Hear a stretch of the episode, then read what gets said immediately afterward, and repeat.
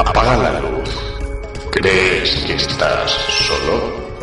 Entra en un mundo donde movemos el misterio con normalidad. Vive el misterio con nosotros. Ayúdanos a buscar respuestas. Un programa escrito y dirigido por Yolanda García Mena y José Antonio Roldán Sánchez. En la búsqueda.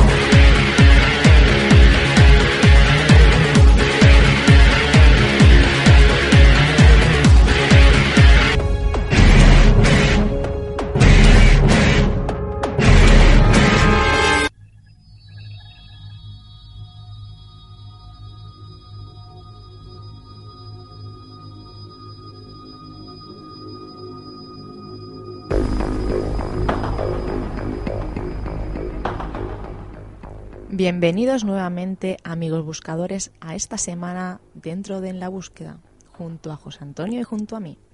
Junto a ti, Yolanda García, y bueno, junto a todos los buscadores, que es lo verdaderamente importante. Ya sé, quizás, Yolanda, que nos ponemos un poco cansino con eso, pero es la verdad. ¿En qué entrega estamos esta semana, José Antonio? Bueno, para que la gente no se enfade, voy a decir en la 14, decimocuarta, porque yo decía doceava, treceava porque iba a decir catorceava, pero no porque no hay gente que no le gusta. Pero bueno, Bueno, pues catorceava, nada. ¿por qué? Deci- iba- podía decir Porque es catorceava. un todo. Es parte de un todo y por lo tanto yo creo que está bien dicho. Pero lo importante es que aunque digamos 7 más 7, 14, aunque yo soy de letras, estamos en la busca. Eso es lo Sí, importante. estamos en la búsqueda y tú lesionado. Lesionado, sí, pero me iba a fichar el Barça y, y ya no. Ah, por cierto, hablando de, de temas espirituales, estamos en el número mágico también. Sí, sí, no lo sabías tú. El 14. Ah, no. Es un número mágico, Ah, sí, ¿por qué? porque lo llevaba Johan Cruyff. Eso es muy importante, temas espirituales aparte. Vaya tema espiritual. Carlos, nuestro técnico, nos está mirando con una cara ahora mismo como Sí, diciendo, pero ¿esto qué es? ¿Un sí, pero- este, este es un programa pero- de, de misterios? Sí, ¿o qué pero es? sabes una cosa, Yolanda, es que No sé yo. es que ¿Qué es lo que Carlos hoy yo siempre lo saludo, él habla, pero hoy no, porque dice, hoy no puede hablar porque tengo mucha vida interior, José Antonio, y yo hoy voy a hablar para mí mismo. Y digo, bueno, no Di la pasa verdad, nada. que tiene el micro pinchado con el mío y si habla él no hablo yo. Yo creo que mi versión queda más, más interesante. Eh, bueno, ¿qué vamos a tener hoy? Pues de todo, de todo, vamos a tener de todo. De todo, como en botica. De todo, de todo, de todo. Pues bueno, vamos a tener sobre todo testimonios y bueno, casos. Vamos a tener a Jesús Pertierra de la Rueda de la del Rueda del Misterio. un programa de, de radio amigo que nos va a hablar de casos de militares y ovnis con eh, cortes de audio de, de esos militares. Y bueno, vamos a comenzar ya el programa porque vienen muchísimas cosas y si no luego pues no nos da tiempo. Madre mía, yo que quería seguir hablando y... Ah, tú eres la de... A ver, que tranquila, que yo le digo a Carlos aquí que ponga la sintonía de discurso hombre, no. político y, y lo haces. ¿Quieres? Nada, no te preocupes. No. No te preocupes. Yo hablo lo que necesito. Tú hablas lo que necesitas y todos hablamos pues cuando tenemos que hablar. ¿Te parece bien? mm, Sí, sí, un poco más y te pones a hacer aquí de estos de los verbos. Sí, claro. Es que, es que, bueno. Nada, Conju- queridos buscadores. Que sí, que sí, que sí, José Antonio. Pues nada, queridos buscadores. Si os parece bien, bromas apartes, continuamos en la búsqueda.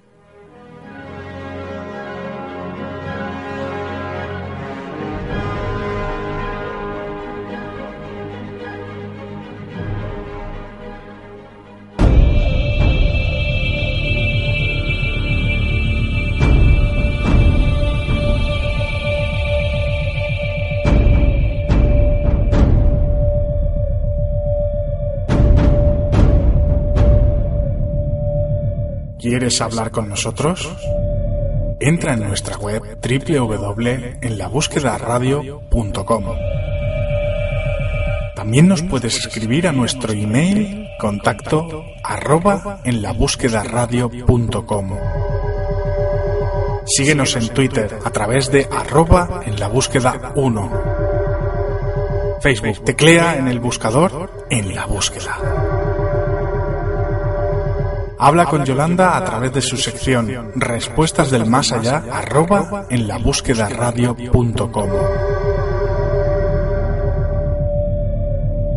Llámanos, queremos oírte. 645 97 96 99. Y ya sabes, ayúdanos en la búsqueda de respuestas.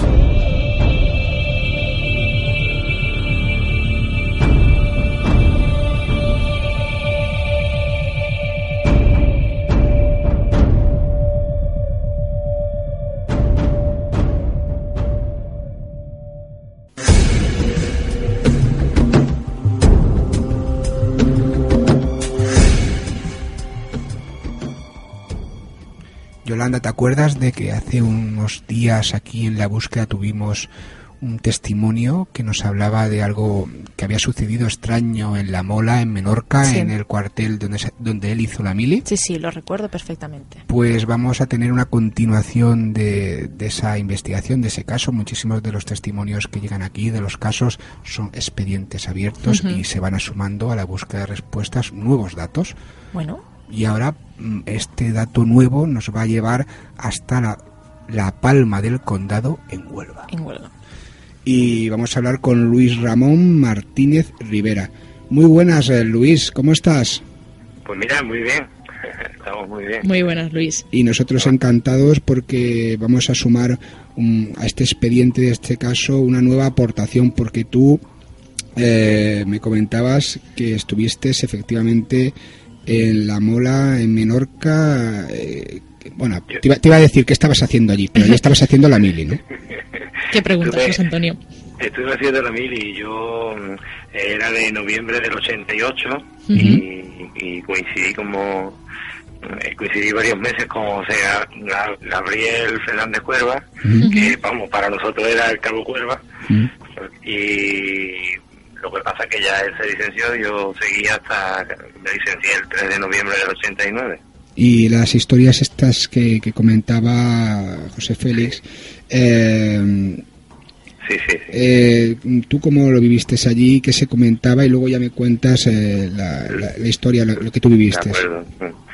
Mira, yo pasé mucho miedo allí, la verdad, porque aquello es un sitio muy tenebroso, muy, muy oscuro. Eh, después está enclavado en una zona de Menorca, en una isla, digamos, aparte de Menorca, que solo por una carreterita de nada se comunica, como bien dice eh, Cuerva, aquello es una prisión militar, es una fortaleza, pero dentro había una prisión militar y han pasado miles de cosas, de matanzas en el 36, 16 de agosto del 36, e incluso historias anteriores y, lo- y la leyenda de la Rocamari. La verdad, yo nunca la vi ni nada, pero muchas veces cuando tenía que ir arriba a hacer una guardia la sentía, por lo menos en los velos, en los vellos de puta la sentía. Pero hubo, pero hubo gente, hubo gente, Luis Ramón, eh, que sí que comentaban que la habían visto o se tenía como, como una leyenda. No, yo no, yo no, no vi ni escuché a nadie que la, la hubiera visto. Ujú. Sí le digo que allí había unas guardias ya de última, yo no sé si coincidiría con Cuerva, pero ya de última pusieron unas guardias de reloj que teníamos que llevar un reloj colgado y con el perro y entonces eh, nos ponían un eh, tipo ta- tacógrafo de los camiones, no sé si me entendés. Sí, sí. Entonces a- a- empezábamos el reloj a una cierta hora Sí. cuando nos coincidíamos de guardias de noche ¿eh? y entonces teníamos que ir picando en cada donde estaba cada llave picaba y después el, mando el que fue pues veía si había, recorrido y algunas veces cuando corría la transmontana yo lo pasaba mal incluso hasta el mismo hasta el mismo animal el mismo perro algunas veces en algunos sitios le- como si notas tú que daba daba miedo pasaba algo pero después yo ve o que haya escuchado que hayan visto. Mm, de esas cosas no lo, no lo he escuchado. Pero- me comentas, eh, Luis, Sí. que, que los perros sí que eh, siempre eran en los mismos sitios Sí, cuando porque pasó. comentan que los animales Claro, son que- bastante sensitivos. sí, ya había un perro que, era, que estaba en el 38, que era en la zona que es donde suele pasar, donde pasó esto que yo he comentado ahora. Y el perro, la verdad, era un, poco, era un tanto extraño. no me acuerdo muy bien exactamente cómo lo llamaban, si era cuco o algo de eso lo decían. El perro era muy extraño. Y, y la verdad que algunas veces no había sido nada normal. Y bueno, Luis, eh, me comentabas que este perro se llamaba Cuco y cuando, cuando pasaba por unos lugares en concreto, era cuando le pasaba esto, lo- se asustaba. Sí, vamos, ahí había varios perros, pero este era un perro extraño, ya te digo, eh, se, tenía unos gestos y unas cosas muy... muy tenía mucha habilidad. ah, bueno. Mm. Y, Y, dime, y se portaba algunas veces muy raro, muy raro. bueno, y, y también el, el caso que, que nos vas a comentar eh, sucede entre septiembre y octubre de 1989. Sí. Y cuéntanos un poquito lo que lo, lo que os pasa y qué encuentras de, de extraño en el caso que, que, que vas a comentar. Hombre, es bastante extraño porque yo calculo que era sobre esa fecha, porque también tenía bastante tiempo. Pero es bastante extraño porque yo era cabo primero eh, y entonces nosotros allí hacíamos servicio suboficial, que, que es como si fuera un mando, como si fuera un. Entonces cuando nos tocaba, pues por la noche teníamos nosotros a, a- toda la batería, porque aquello era artillería, se llamaba la compañía, se llamaba batería. Entonces estamos hablando de este caso lo dividido entre 60 o 70 personas. Y resulta de que mm, nosotros nos hacíamos lo que era general en toda la mili y, y a- a- sobre esta fecha empezaron a tocar en general pues todas las noches y algunas veces veces. Ujú. General es que cuando te toca te tienes que levantar, salir, vestirte con lo que tienes puesto y rápidamente, ¿no? Y ya está. Y es que resulta de que arriba en el 38, donde estaba ese perro precisamente también, y donde estaba el Camari, que aquello es una zona inaccesible, porque por la noche es inaccesible, porque es portado de ciento y pico de metros más y 200 metros, los cañones que habían, que eran los, los del 38,5, pues no lo encontrábamos con los, por pies distintas donde se quedaban, Ujú. eh, inclinados hacia arriba, mirando para otro lado, pero, pero bastante movido. ¿eh? Ujú. Y cualquiera que haya estado allí sabe que para mover un cañón de esos, pues mínimo seis o siete personas se necesitaba para inclinarlo, darle la vuelta. Vamos, que es complicado. Es decir, estos cañones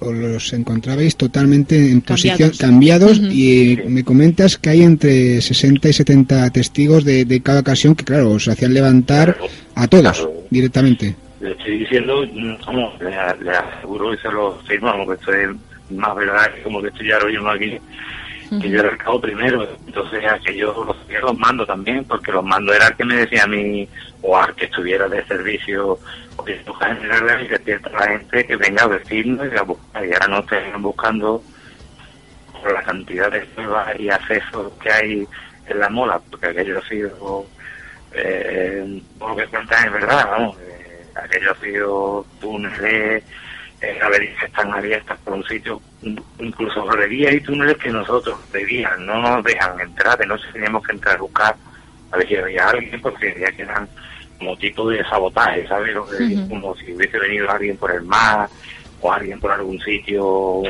un helicóptero, para que hubiesen entrado para mover los cañones. Nunca encontramos nada. Y le estoy diciendo que, mm, según yo me acuerdo, no, por lo menos 10 o 12 veces subimos arriba buscando la isla y la isla tiene, no sé si dos kilómetros cuadrados o, por ahí. Es decir, que eran episo- episodios que sucedían de vez en cuando y que, que quedó descartado en aquel momento eh, y tú como, como persona que estaba allí, mm, ahora no lo no comentas, que quedó descartado, de hecho eras cabo primero, Sí. eh, que fuera ningún tipo de sabotaje ni que fuera ningún tipo de broma, ¿no? Eh, de las 10 o 12 veces que nosotros buscamos, nunca encontramos a nadie. O sea, 10 o 12 veces. Sí, nunca encontramos a nadie, nunca.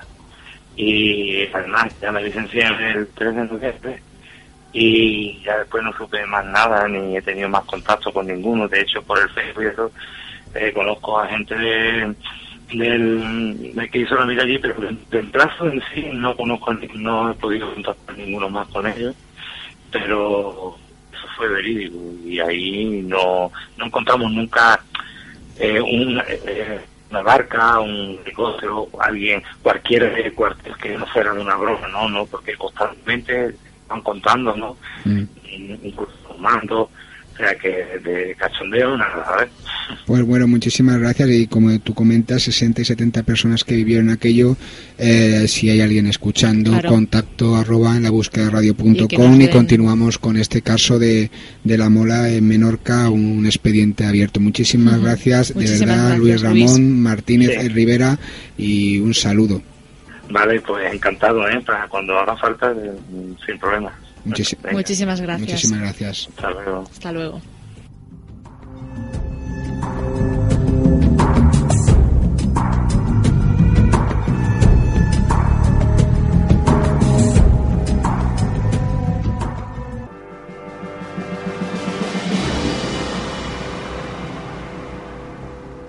Pero bueno, José Antonio, ¿qué haces con la mano levantada? Que estamos haciendo un programa de radio. Pues estoy llamando al taxi, mujer, a un taxi para que, para que nos recoja. Pero qué taxi. Pues no sabes ¿Estás tú. bien? No, a ver, ¿en qué sentido eso de estar bien? No sé, no sé. no Estoy, estoy, que no es poco en los momentos que estamos viviendo a nivel mundial. Vaya, no me digas. y, bueno, esto de tener la mano levantada aquí en un estudio de radio, pues quizá no tiene mucha explicación. No, no, no tiene Pero es que ningún yo- sentido. No, no, bueno, muchas cosas de las que hago en la vida no tienen sentido, pero yo es que me pongo mucho, me pongo mucho en lo que hago y claro, ahora vamos a hablar del gremio del taxi. Ah, sí. Sí. ¿Y qué tiene que ver esto con el misterio? Pues muchísimo y ahora lo vamos a escuchar porque yo estando en México un día se me ocurrió eh, pensar, bueno, eh, ahí me han comentado muchísimas historias eh, Sí. de taxistas eh, que podían estar embarcadas dentro de las leyendas urbanas, la típica si alguien tiene que vivir. El caso de la chica de la curva, ¿quién va a Sí. ser? Los taxistas, ¿no? Porque lógicamente van mucho conduciendo, manejando, como se dice allí, y es lógico que esas historias eh, pues se las cuenten entre ellos.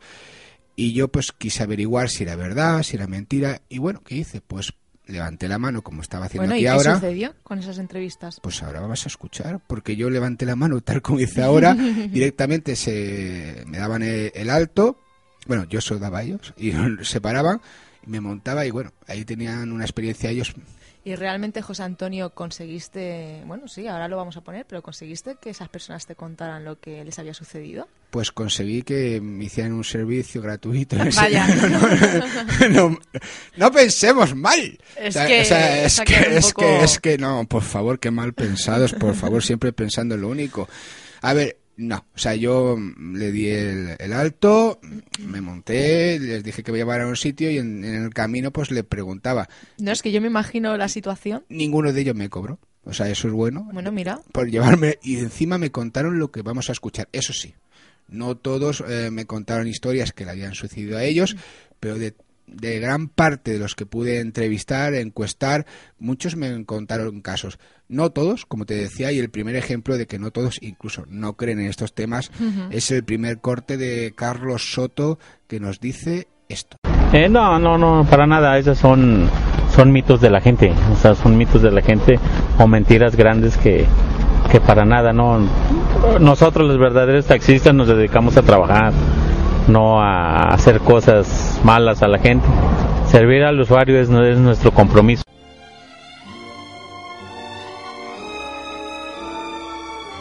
Y bueno, la música de fondo, para que luego no diga la gente que, es que estamos un poquito más para allá que para acá, es de Taxi Driver. vaya.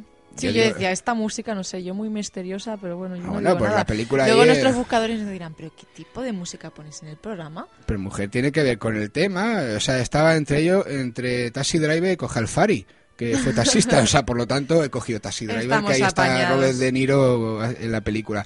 Pues eso, eh, Carlos Soto nos negaba y dice que solo son mitos de la gente, pero sin Hombre. embargo, ¿Mm? sin embargo, ahí te vas a quedar con la boca abierta, José Luis Díaz ¿Mm? Nos comentaba una experiencia propia y bueno, vamos a escucharlo. Pero también en el taxi. lógica. Todos son en el, en el taxi, todos los grabé y bueno, todos iban conduciendo y yo lo iba grabando, imagínate, por eso se escucha ese ruidito de fondo Madre mía. y fueron di- en diferentes días y en diferentes puntos de, de- de México. Vamos a escuchar a José Luis Díaz. Claro que sí, a mi hermano le, se le subió una persona y se le desapareció. También es taxista. A mí ya me pasó, pero me pasó en la carretera. Yo escuché claramente en, ahí rumbo al Alto Lucero, como eso de las 10 de la noche, que me hablaban claramente, que me decían, José Luis, José Luis, ven. Pero claro, claro, pero el pasaje que yo llevaba, él no escuchó. pero yo sí escuché claramente que sí me estaban hablando en carretera y se vi una sombra que pasaba así blanca a un costado así de la carretera. Eso digo, ya tiene bastante tiempo, pero aquí en Jalapa pues el único caso que conozco es que a mi hermano así lo espantaron.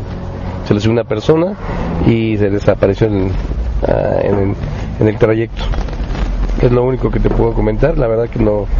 Otras historias de otros compañeros, pues sí eh, cuentan a ellos que sí se les ha subido una persona, que se ha- han llevado ya por este Altamirano y por ahí se les, en una casa se les ha, este, tocan y se les ha perdido la señora ahí. Y no, no, no son que tienen muchos años de muerta, otros que van a ir a Palo Verde, pero pues sí, hay varios compañeros. Pero en lo personal, a mí no, no me ha sucedido eso, más que lo que te comenté que me pasó en carretera, que sí lo escuché claramente, que sería en un trayecto de este tramo de, de carretera, la parte donde yo iba sobre mi carril, al lado donde yo escuché, serían cuatro metros, lo mucho, pero escuché claramente cómo me hablaban y me decían, ven, ven, y todo silencio en carretera, es lo que te puedo comentar nada más. Y bueno, tras escuchar a José Luis eh, Díaz, y como esto es una pequeña muestra Sí. de, de lo que hice y va a ser rapidito, también vamos a escuchar a Juan Martínez, que sí, en el taxi también me comentaba, Ahora no he dicho nada, ¿eh? pero lo has pensado, ya tenemos telepatía. Eh, y nos comentaba una experiencia que él también tuvo mientras estaba trabajando. Ujú. Bueno, una vez fui a, mm, a un ranchito que se llama El Espinal. Y de allá para acá, bueno, de cuando iba de aquí para allá, sentí como un miedo al pasar una capilla. Después de cruzar la capilla dejé mi pasaje y al regresar este sentí como que como una sombra que traía atrás de mí. Y después ya que venía más adelante a otro pueblito que se llama La Concha, ahí me, me entumí. O sea, mi carro venía duro, duro, duro, duro, duro. Lo único que yo quería era llegar a donde hubiera gente. Nada más. Y ese miedo se me quitó ya llegando acá a Jalapa, pero todavía seguía con ese temor de que si... Y las historias que. Las historias de que cuentas tus compañeros te han contado alguna vez algo similar, Pues me han contado varias. ¿Cuáles? ¿Mande? Más o menos. Eso. Pues de que han visto perros que se les atraviesan y no son nada. O figuras así que vienen atrás de ellos y que también a últimas no es nada. Y voces que les hablan atrás de ellos y no, nada, nada, nada de eso. Y ahora vamos a escuchar a Roberto Carlos, no el que juega fútbol, sino el taxista Roberto Carlos eh, Villalba, que nos habla de un caso de un amigo que, claro, podía esto sí estar muy enmarcado dentro de lo que es la leyenda urbana del taxi, ¿no? Realmente lo que sé de las historias estas son un poco extrañas, como tú dices. Tenemos una historia que se comenta muy frecuentemente aquí en Jalapa, que es de una señora que regularmente le hacen la parada. Eh, la suben, eh, y eso sí me lo platicó un, amigo taxista, compañero taxista, le hizo la parada por allá por circunvalación la pidió que la llevara 20 de noviembre a una casa que está frente al Panteón eh, 5 de febrero. Y este y bueno, eh, le, le- le dijo, indicó a la señora que la esperara, que iba a traer el dinero. Eh, después de que la señora entró a su casa, le dijo este este señor pues por el tiempo que tenía limitado, le dijo que si este pues que se apurara, que no tenía mucho tiempo. La señora entró, tardó algo. Cuando el taxista se, se desesperó, fue, tocó la puerta, preguntó a los familiares que, que por la persona, porque hasta el nombre le había dado, y entonces resulta que ellos se sorprendieron, ¿verdad? Se sorprendieron porque resulta que esta señora tenía años de haber muerto atrás, pero que no es el primer taxista que le, le sucede lo, lo, lo mismo, ¿no? Porque otros taxistas anteriormente han ido a tocar la puerta para ir a cobrar a la señora, pero resulta que los familiares con gusto a veces hasta les pagan al taxista por la actitud de él, pero resulta que la señora años atrás ya ha fallecido. Y bueno, eh, luego también tenemos a Luis Enrique Redón, que nos cuenta leyendas que sí que se cuentan en el taxi y luego también una experiencia propia vivida por él. Inclusive yo tengo un amigo que le sucedió que agarró una señora de esas y este la llevó a un domicilio, le dijo que lo esperara, que le iba a llevar a otro lugar.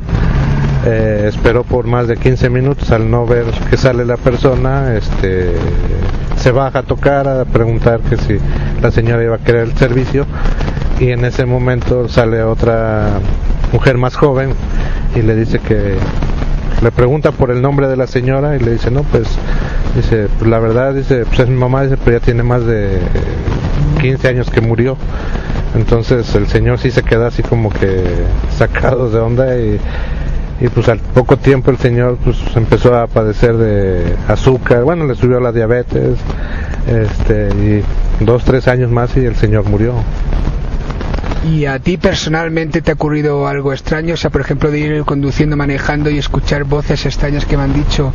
Eh, bueno, voces extrañas, no. Eh, gente que se te sube y que eh, de momento te paga una carrera y te da dinero de más, te hace y luego este pues a la hora que ya te vas a dar la vuelta para regresarte a donde te lo dejaste, eh, de momento te das cuenta y o sea no ves a dónde no o sea no sabes a dónde se metió.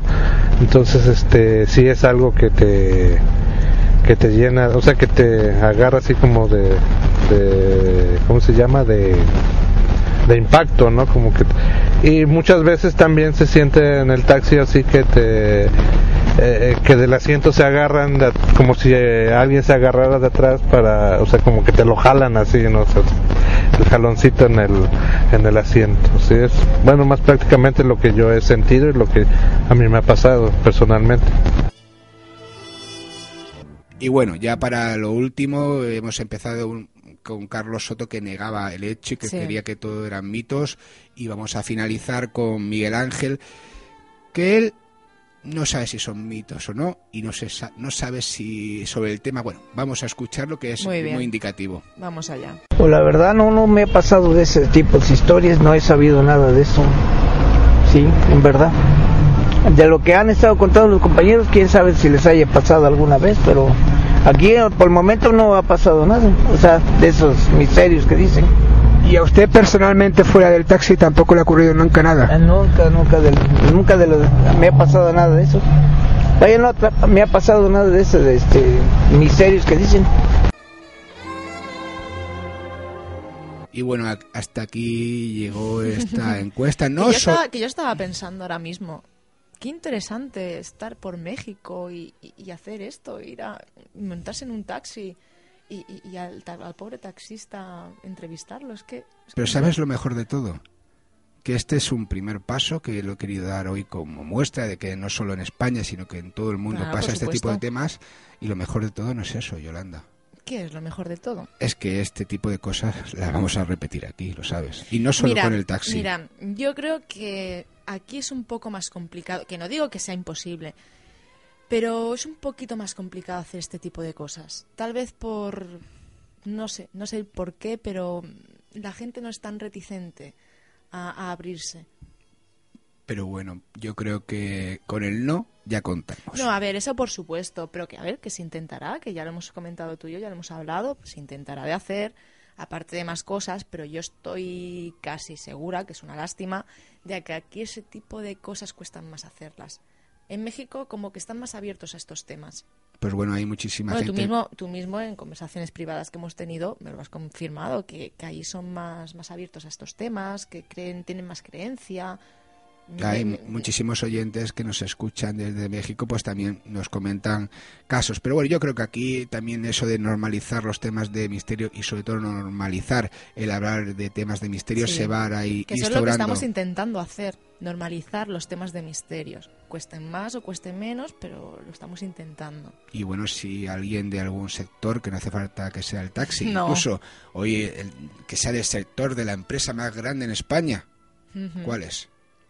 Bueno, yo no quiero decirlo, pero... El parado. Parados de España, Sociedad Anónima, pues eh, nos quieren comentar alguna algún caso, alguna Bueno, los que experiencia. están trabajando, vigilantes, de todo, pues cocineros, panaderos, todo, todos los que trabajen, pues si también tienen experiencias de este tipo, pues aparte de los parados, que son muchos, pues también lo podéis comentar. Todo el mundo. Todo el mundo. Todo el mundo. Contacto arroba en la búsqueda radio.com o a través de todos los medios que tenemos Y por también ahí. voy a recordar, porque ya mm, no me mires de esta manera, me mires de esta manera. Pero si yo siempre te miro con buenos ojos. Ya. Ya, ya. Voy a recordaros que para los que no queráis hablar en el programa, que os seáis más vergonzosos, también tenéis mi sección, Respuestas del Más Allá. Eh, el correo, respuestas del más allá, arroba en la búsqueda radio.com. Entonces vosotros me enviáis vuestros casos y yo lo leo. Bien. Perfecto, me parece maravilloso. Y yo creo que vamos a seguir eh, con más temas aquí en la búsqueda. No estás solo, amigo buscador. Siéntete acompañado por todos nosotros en la búsqueda.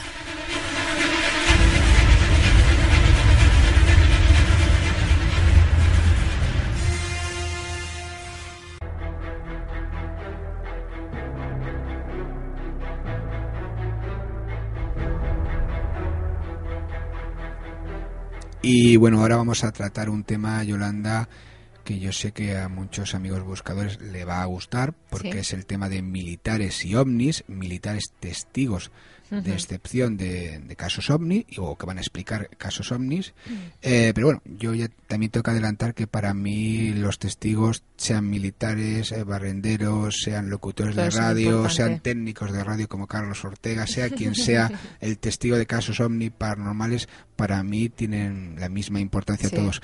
Pero es un tema eh, que yo creo que está muy bien y sobre todo por la persona que lo va a tratar y que nos va a plantear el tema con cortes de audio de gente que ha entrevistado. Se trata de Jesús Pertierra, eh, digamos, uno de los integrantes eh, junto a Miguel Ángel Pertierra, su hermano de La Rueda del Misterio, un programa de misterio eh, que, que es muy conocido en todo el mundo y que lo, lo tenemos aquí ya, ¿no? No me Sí, enrollo lo ya. tenemos aquí, no te enrolles. No me enrollo. Eh, Jesús, muy buenas. Hola, buenos días, Yolanda, y buenos días, José Antonio. ¿Qué tal? ¿Cómo estáis? Muy buenas. Buenos días a los oyentes, por supuesto. Pues estamos estupendamente y ahora más junto a ti. Y bueno, ya sabes que, que aquí en la búsqueda la importancia, como te decía, del testigo, sea cual sea, es lo principal. Pero en este caso, Mm. pues si se hablan de testigos de élite, eh, los militares y Mm. quien estudia también los, eh, los casos de, de- de avistamientos de objetos voladores no identificados y otros casos enmarcados dentro del, del fenómeno ovni en sí, eh, bueno, eh, si se habla de militares, pues la gente pues dice, bueno, algo tienen que saber y más si son algunos de ellos eh, integrantes de grupos que investigan de alguna manera el fenómeno ovni, ¿no? ¿Qué nos traes hoy, Jesús? Y bueno, que un poquito adelántanos y ya vamos a meternos directamente Sí. en el tema de esto de militares y ovnis. Sí, pues mira, sobre todo lo que os traigo son personas que, como tú decías muy bien, se dedican a la investigación del fenómeno ovni. En países de, sobre del cono sur de América, lo que eh, Chile, Argentina, Uruguay, Brasil, Perú, hay una serie de, de comisiones que se dedican a investigar, muchas de ellas tienen científicos, como el caso de, de Chile, que tiene astrónomo, tiene científico, de, de físico, mm, militar y de todo tipo. No traigo solamente los avistamientos de militares, traigo sobre todo lo que son casos pre- precisamente de lo que aquí en España supuestamente no hay, pero gracias a Manuel Carballar que está sacando la documentación esa de Ufoli, pues estamos viendo que, que aunque diga España que ya sacó y desclasificó toda la documentación, estamos viendo que, que no, ni mucho menos. Pues os traigo precisamente eso, en el cono sur, no, en el cono sur afortunadamente hay una, una buena amistad entre, entre estos grupos y el más antiguo, si quiere empezamos por él, el de Uruguay, que Ariel Sánchez, que llevan treinta y tantos años con la investigación del fenómeno OVNI, y la verdad es que eh, los casos que, que nos contó cuando lo entrevistamos, y más que hablando antes de nada un, coronel en activo, que te diga, mira, antes que me lo pregunte yo lo digo yo, que tenemos eh, dentro de, de nuestra hipótesis de investigación entra la posibilidad de que lo que son los fe- fenómenos ovni son extraterrestres. Entonces tú te quedas ya diciendo, bueno, aquí estamos hablando con un coronel que no, no estamos hablando mm, con una persona que a lo mejor no tiene esa posibilidad de, de acceder a esos datos. Y ya digo, sobre todo lo importante que no es como en España, que en España pues parece que, que eh, no los militares, porque hay muchos militares que no están de acuerdo con esa desclasificación, pero sí algunos, algunos mandos pues parece que hacen como los avestruces, dentro en la cabeza, debajo de tierra, y, y si ven un ovni o ven lo que sea, pues le importa tres pepinos. Esta gente no. esta gente investiga, mira y a lo mejor no llega a la conclusión de saber lo que es, pero acordemos eso, que el, un ovni, o como dicen ellos, que me gusta mucho, es fenómeno aéreo eh, no identificado. Pero lo que Jesús, hablan sobre todo. eh, en este caso yo creo que hay gente que se podrá plantear el tema de eh, o la pregunta de si son militares y hablan así del fenómeno ovni, porque yo sé que por ejemplo Ariel Sánchez Ríos pues hace en conferencias y también algunos de los otros que nos vas a traer. Eh, no puede ser, yo lo planteo, no estoy diciendo ni que sí ni que no, porque aquí somos meros conductores, ¿no? Eh, no puede ser realmente también nos estén manipulando ellos, no, no estén dando la información correcta. No estoy diciendo ni que Ariel, ni que Julio César Chamorro, ni otras personas que vamos a traer aquí a la mesa de redacción de la búsqueda, pues estén mintiendo, no.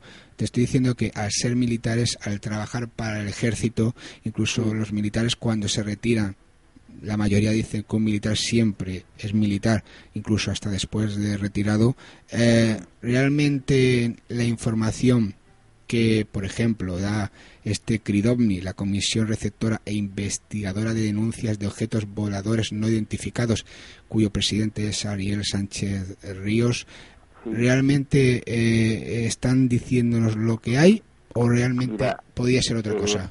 José Antonio, eso nunca se puede de- saber porque no, yo no estoy dentro de, de su cabeza.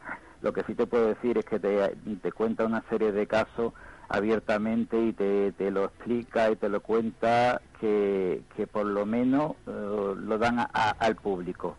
No como he dicho que en otros países, eh, incluyo sobre todo España, porque mm, España debería de, de tomar nota de estos países y, y empezar a desclasificar las cosas en condiciones y no la desclasificación que hizo, que eso fue una chapuza. Entonces, ya te digo, nunca se sabe, pero cuando un coronel te dice eh, un caso, por ejemplo, que, que, que un objeto se acerca a un avión y le, que, y le quema todo el, tablo, el tablero de mando y el piloto tiene verdaderos problemas para poder aterrizar, pues tú dices, "Uf, eso, eso desde luego ya te va indicando algo. Otro, muchos casos que cuenta, tú tienes uno que te he pasado, que me parece muy interesante, y cuando un militar, coronel en activo, te cuenta un caso como, como el audio que dentro de un ratito escucharemos, por lo menos te plantea de que, de que si saben algo más, por lo menos te están contando bastante.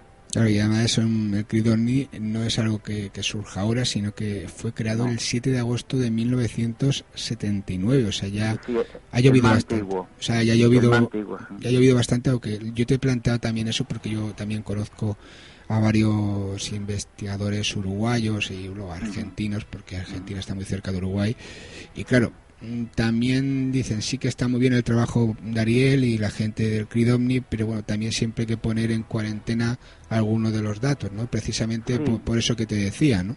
Sí, después si me da tiempo te contaré un caso de Chile que para que veáis, para que veáis que los militares son los que están diciendo que, que, que han aparecido un ovni y los y los investigadores son los que están diciendo que no. Entonces es que estamos en el polo opuesto Claro, de yo- lo que puede ser en España. Yo, por ejemplo, ahora ya un caso que, que no que no vamos a tocar, pero lo voy a decir yo, y ahora pasamos al corte de, de Ariel Sánchez, al corte de audio, es, por ejemplo, el que ocurrió en, en México, que es muy conocido, una, yo creo que de uno de los vídeos de YouTube que más han visto, de esos entre 11 y 16 objetos que se ven en Campeche, eh, durante la, la presidencia de Vicente Fox eh, y entonces es, digamos que lo que se cuenta que el general Vega recibe el vídeo de, de, de esta gente que se graba que, que después de, de haberse grabado directamente haber bajado en, en esa misión de reconocimiento que no tenía que ver nada con, con el tema OVNI sino con,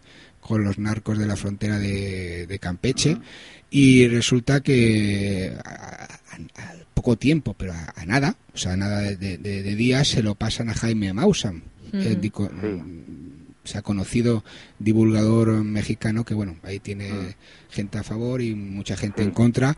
eh, y claro, y eso es curioso porque precisamente si algo se tiene tanto en, en un vídeo de supuestos ovnis grabados por militares o de cualquier cosa que le pasa a un militar en referencia al tema OVNI es lo que hemos visto en esos clasificados españoles y en todos los mm, desclasificados eh, de todo el mundo, ¿no? que tiene un proceso muy laborioso en el tiempo hasta que puede ser luego pues desclasificado, filtrado, lo que sea, que siempre que si se nombra un juez gestor, que si una comisión investigadora, que si tal, que si cual, que o sea, pasan meses y años hasta que finalmente se puede divulgar. Y esto pasa, me parece, al, mes, si, si no recuerdo mal, que, sucede, ¿no? Pues imagínate, ¿no? El, el cómo se puede tener en aquel momento. Y es curioso porque en aquel tiempo, me parece que fue en el 2005, eh, había una fuerte crisis en, de todo tipo, económica y política en México y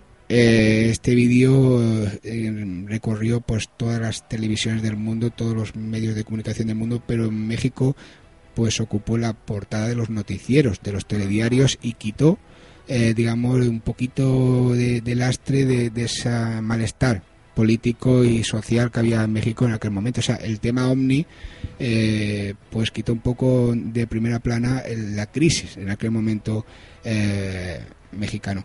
Bueno, eh, si quieres vamos a escuchar el primer corte del coronel uruguayo Ariel Sánchez Ríos que me traes y luego seguimos hablando.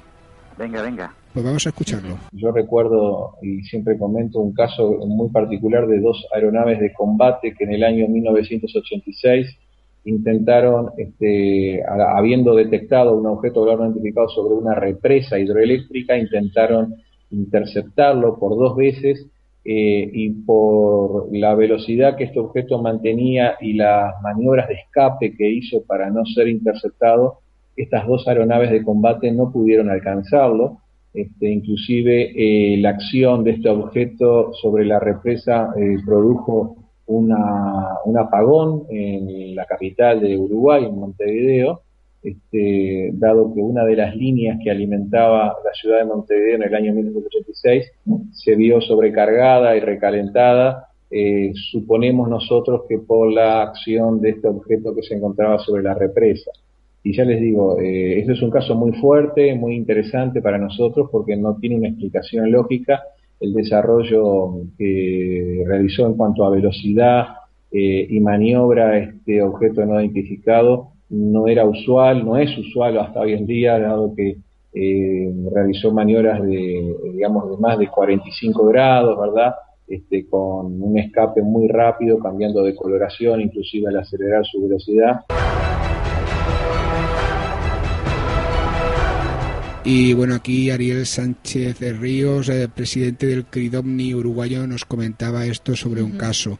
Eh, tú que has podido hablar con, con Ariel, eh, Jesús, ¿qué te parece el trabajo de Ariel personalmente eh, y también el trabajo que lleva al mando del CRIDOMNI, que como te decía antes y como decía a los oyentes, es una asociación, una comisión receptora que está en marcha de 1979?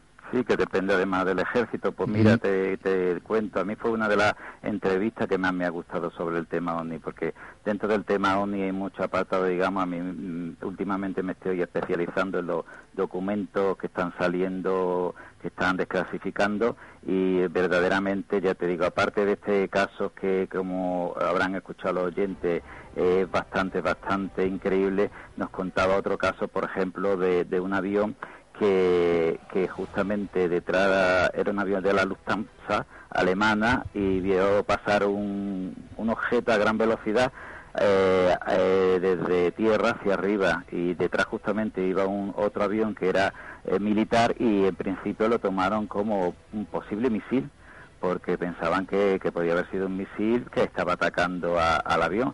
Después de una serie de investigaciones vieron que no, que en absoluto lo descartaron y aquí tenemos pues otro caso como el que hemos escuchado. Estamos hablando de, un piloto de avión que ve el objeto y otro piloto de otro avión que va detrás que ve también el objeto. Entonces estamos hablando de, de, mm, de testigos de alta cualificación porque los pilotos están acostumbrados a ver muchas cosas y muchas veces lo que pasa es que no hablan pero hay muchas veces que, que, que mm, ven mucho más de lo que cuenta.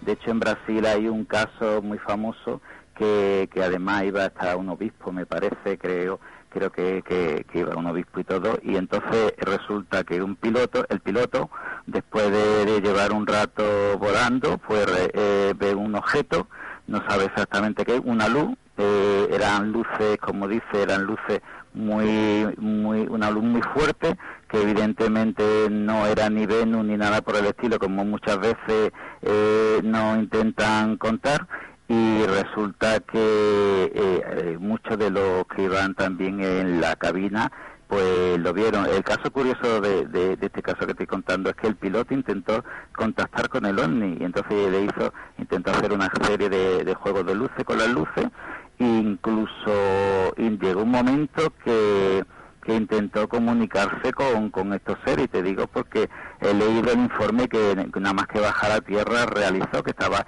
clasificado y se ha desclasificado posteriormente, y dice que cuando mentalmente intentó comunicarse con este objeto, el objeto se le acercó mm, a una gran proximidad y, lo curioso es que no solamente fue detectado por, por este avión, porque lo detectaron también en el radar, lo detectaron también en una serie de, de llamar incluso a, a la persona militar, pero también fue detectado por un avión argentino, con lo cual, vuelvo a decir lo mismo, son son casos pues bastante, bastante llamativos y lo, lo que te digo, lo bueno que en vez de dejarlo ocultado, pues te sacan hasta, hasta el parte accedido, a, bueno, te sacan es difícil encontrar las cosas como son, pero he accedido al informe donde el, el, piloto te lo decía claramente que hacía un movimiento que, que decía que no era de la Tierra, y ese objeto no era de la Tierra.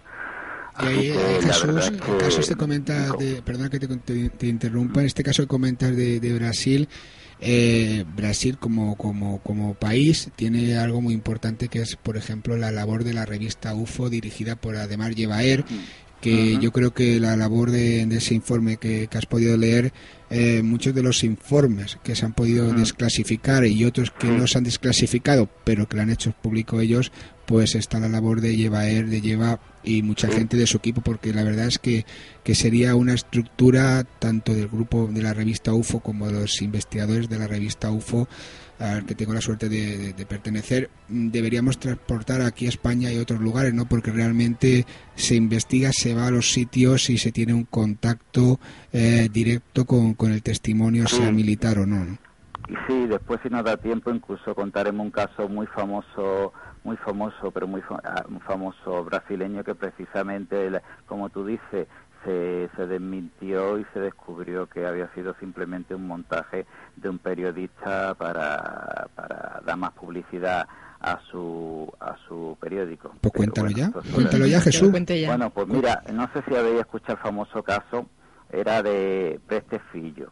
Eh, Preste Hijo en la traducción en, español. El famoso caso donde se habla de que una persona eh, falleció después de haber tenido un avistamiento con los ovnis porque se le caían las carnes a, a, trozos. Eh, un caso muy famoso que, que se contó, bueno, pues haciéndose investigaciones, pues resulta que al final las carnes ni se caían a trozos ni nada. Evidente, efectivamente la persona murió, llegó diciendo que una luz había entrado en casa y que la había quemado y tenía una serie de quemaduras.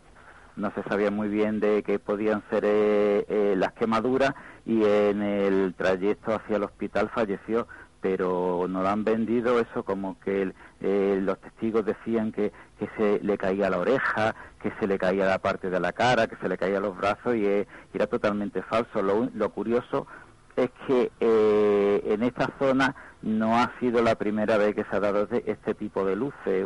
son luces que se llevan viendo hace mucho tiempo y lo achaca mucho, mucho, mucho a una zona donde hay una cantera y en esa cantera donde se suelen ver ese tipo de luces. Evidentemente eh, mm, descartamos totalmente que sea un fenómeno como los fuegos fautos o, algo por el estilo, porque esta persona, ya digo, recibió quemadura y falleció, pero de ahí a lo que nos contaron, que han salido muchos libros, que se le caía la carne y todo eso, es totalmente falso. Bueno, y también es parte de la investigación, ¿no? Que tengamos la suerte de tener gente que no comenten solo el caso inicial, como tú bien dices, de este periodista que lo sacó para, para vender, para vender humo, sino que hay gente pues que luego investigando ahí, rasgando en lo que se cuenta, pues diciendo aquí pasa algo, pues nos saquen este informe que y estos datos que tú que tú das ahora, ¿no? Que eso también es es importante y eso es la investigación. Y retomando lo que comentabas antes, que yo creo que es un punto bastante importante, cuando los eh, militares eh, o en este caso aviadores o cualquier persona que, que, que esté, por ejemplo, no- un piloto eh, normal, o sea, que no sea militar, por ejemplo, eh, tiene un avistamiento con un objeto volador no identificado, un encuentro, eh, recordemos que serán militares, serán pilotos comerciales, pero son humanos. Y tú imagínate que cuando tú llegas a tierra, pues en la mayoría de casos no lo cuentan. ¿Por qué? Porque eh, peligra el trabajo. Lo primero que te hacen es eh, hacerte un, un examen psi- psicológico y todo, y peligran las, las horas de vuelo de- de- del trabajo, tanto sea militar como sea piloto comercial. Sí, lo que pasa es que tienen que rellenar un formulario, lo que pasa es que ese formulario la mayoría de las veces pues se queda archivado y no se sabe. Este Ahí caso que te contaba era precisamente el caso del vuelo 169, que es un caso muy famoso que ocurrió en Brasil. Pero sin lugar a dudas, ya que estamos hablando de Bra- Brasil particularmente y sobre todo por la cantidad de información que hubo y, y- y lo que se produjo a mí, el caso que me ha llamado siempre mucho la atención es el caso Pratu o caso Plato, que eh, ocurrió en un pueblo eh, y lo voy a contar muy por encima porque si no se nos va el tiempo completamente.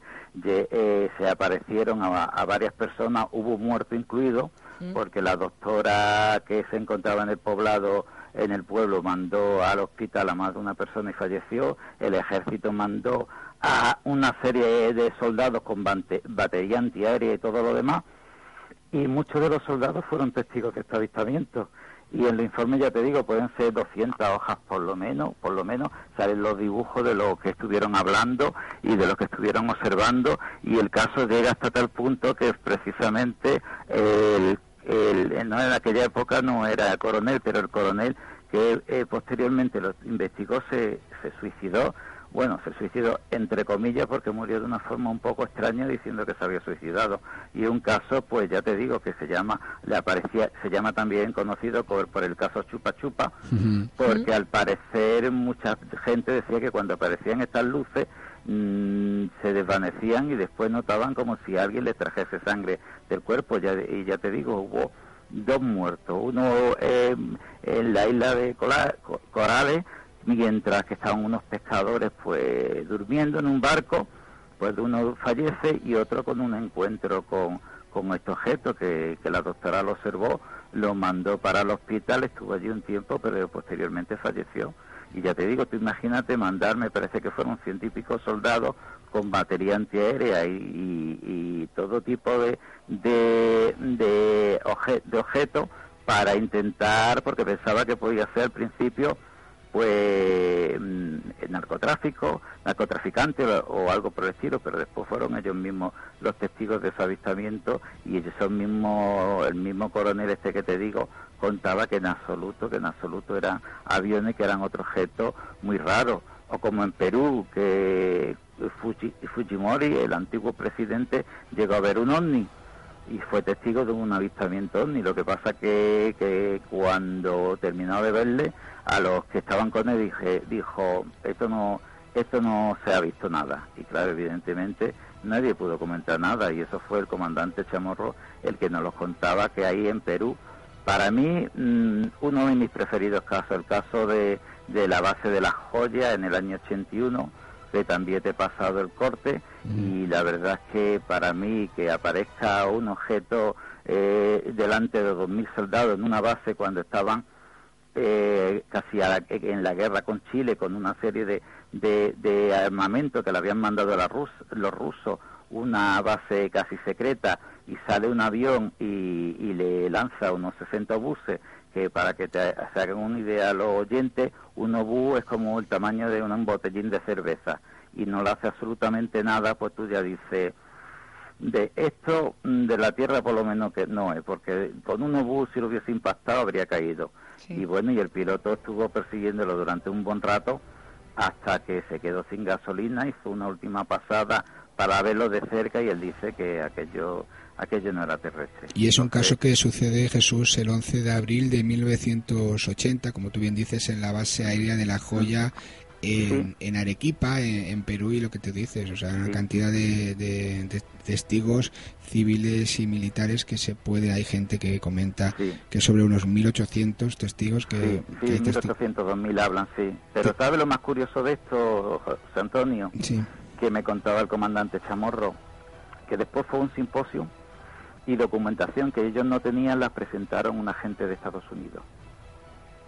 El número de placa del avión y una serie de datos que ellos no habían conseguido localizar. O sea, que ellos, como militares no habían podido, digamos... él no lo sabía y era uno de los encargados de la base en aquella época, era teniente, y él no lo sabía, sin embargo, vinieron unos americanos que presentaron una serie de datos que ellos no tenían. Entonces entramos en la teoría esta famosa de que los Estados Unidos se supone que desde finales de, del proyecto Libro Azul no ha investigado nada y, y, sin embargo te aparece con documentación que tenían más que los propios eh, que estaban los propios testigos. Y no el único caso también ha sucedido en Brasil. Lo que pasa es que como tú sabes muy bien lo americano tiene la costumbre de la mayoría de los informes tachártelo en negro y hay veces que, que que un informe de 20 páginas, si puedes leer una, es mucho. Así que ya te digo, si quieres poner el corte de, de la base de la joya, porque creo, para mí, uno de los casos que, más me gustan. Pues vamos a escuchar a Julio César Chamorro y bueno, precisamente hablando del caso de la joya, eh, como algunos dicen, el Roswell peruano. La base de la joya está en el desierto, entonces la visibilidad en esa época del año es ilimitada. No hay eh, hay momentos en que se llega a ver al Sol y a la Luna al mismo tiempo. Entonces no había posibilidad de ningún error, ¿no? Era un, fenómeno aéreo anómalo dentro de la base. Y en esa época nosotros estábamos viviendo una alerta roja eh, eh, que en esta parte del mundo siempre andamos con problemas con los países vecinos, ¿no? Entonces hay, algo pendiente con Chile y este, acababa de llegar el armamento soviético que compró el Estado y eh, eran juguetes nuevos.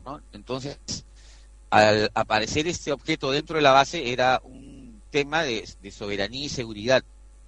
Entonces, eh, se activó el sistema de defensa en automático y en vista de que el objeto estaba sobrevolando la base, eh, se decidió enviarle un avión se envió un avión Sukhoi 22 a cargo del entonces teniente Santa María. Pero nosotros lo estábamos viendo todo. Ya todo esto sucedió eh, mientras lo, vimos, el, avión lo escuchamos, lo vimos al, objeto, vimos al avión acercarse al objeto y eh, evolucionar, o sea, hacer ponerse en parámetros de tiro, pasarle por un costado, por, por otro, por arriba, por abajo, y se fueron alejando. Y Después el, avión aterrizó y nos contó el piloto de que eh, él le había disparado más de 60 obuses, ¿ya? Un obús es una munición eh, del tamaño de una botella de, refresco, ¿no? De Coca-Cola. Es bastante grande. Y él, según él le había hecho impacto. Eh, o sea, dio en el blanco en todas las oportunidades pero no, no hizo ningún daño, ni tampoco obtuvo respuesta. Ya, el aparato lo que hizo fue, este, como jugó un poco con él, ya, el gato y el ratón. Cambiaba de, altura y este, el avión tenía que hacer todo el procedimiento, volverlo a alcanzar, ponerlo en parámetro de tiro y dispararlo.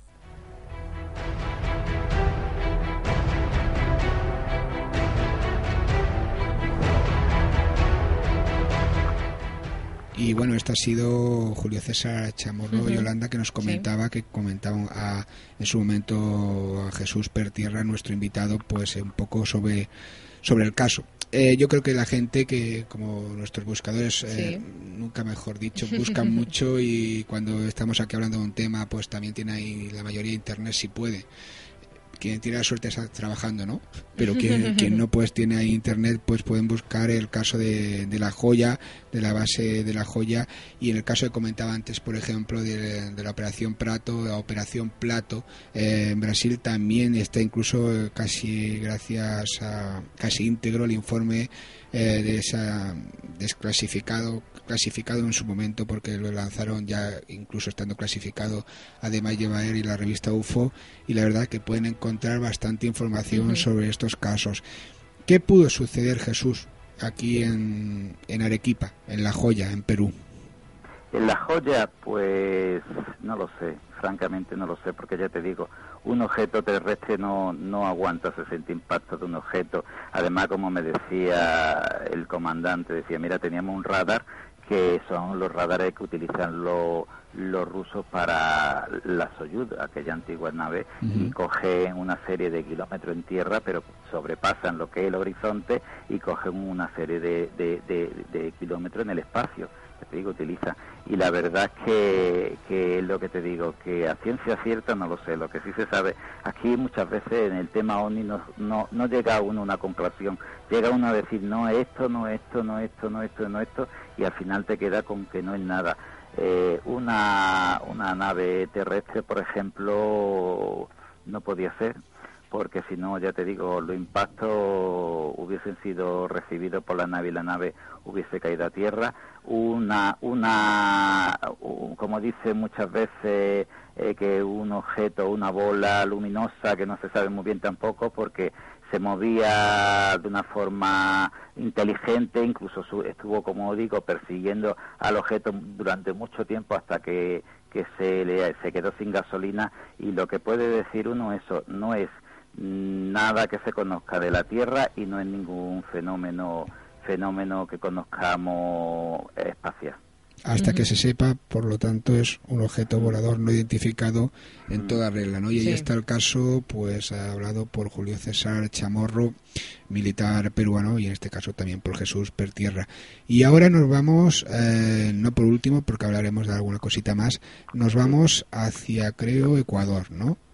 Chile, Chile. Ah, Chile. Ah, vale, sí, Sí, Rodrigo Bravo. Rodrigo bueno, yo estaba yo con Ecuador porque en Ecuador eh, hay un... Sí, Ecuador lo que pasa, el problema de Ecuador es que la gran mayoría de la documentación que ha, que ha sacado el, el gobierno está hecha en vídeo, se puede ver en YouTube y sacada por un periodista eh, al respecto. Lo que pasa que, bueno, yo no por las declaraciones de los testigos militares, sino por la actuación del periodista que últimamente se deja bastante en cuarentena, hasta que no tenga unos datos más fidedignos, lo voy a dejar por el momento en cuarentena. Bueno, el periodista no sé si te estás refiriendo a Jaime Rodríguez.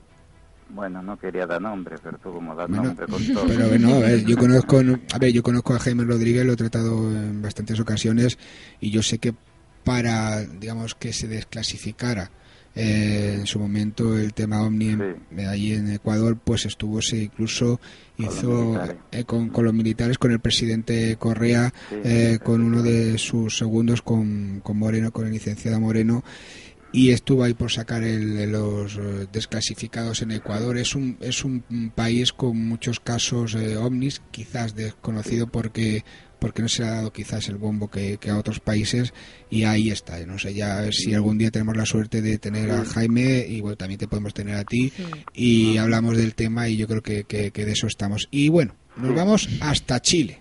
Hasta Chile, sí. ¿Y quién nos Hasta espera en Chile? El mayor Rodrigo Bravo, que es uno de los que pertenece precisamente a la investigación que se están realizando, como te digo, es un grupo mul- multidisciplinar donde hay astrónomos, hay físicos, hay eh, pilotos, hay una serie de personas que cuando se encuentra con un caso lo intentan mirar desde todos los puntos de vista. Como digo, hay muchos casos, yo te he traído uno que de los que posiblemente, digamos, es parecido, a mí me recuerda mucho a otro que sucedió en Argentina, que es cuando un avión va a aterrizar, que es el momento más peligroso al aterrizaje y el despegue, digamos que el, el momento más delicado, un objeto que he observado también hasta por la torre de control se acerca hacia el avión, con lo cual tuvo que virar el avión, hacer un viraje y en una maniobra muy peligrosa. Entonces, precisamente, Rodrigo Bravo lo que está investigando son estos casos que en algunas ocasiones son una verdadera amenaza eh, en el espacio. De hecho, él tiene una base de datos, que es la base de datos Búho, que cuando la tenga terminada quiere compartirla con todo el mundo para ver un, para ver que, que el fenómeno ni en ocasiones es peligroso. De hecho, hay un vuelo muy famoso que ocurrió en Sydney, hicimos incluso en la, la traducción del inglés al español, hicimos la dramatización de lo que era el caso, tal, tal cual fue, donde un, un chaval iba ahí, iba en una, un avión Cessna, si no recuerdo mal, y estaba pilotándolo y llamó a la base diciendo que si estaban haciendo algún tipo de maniobra o algo, porque estaba viendo unos, una luz que estaba cerca de donde estaba ellos.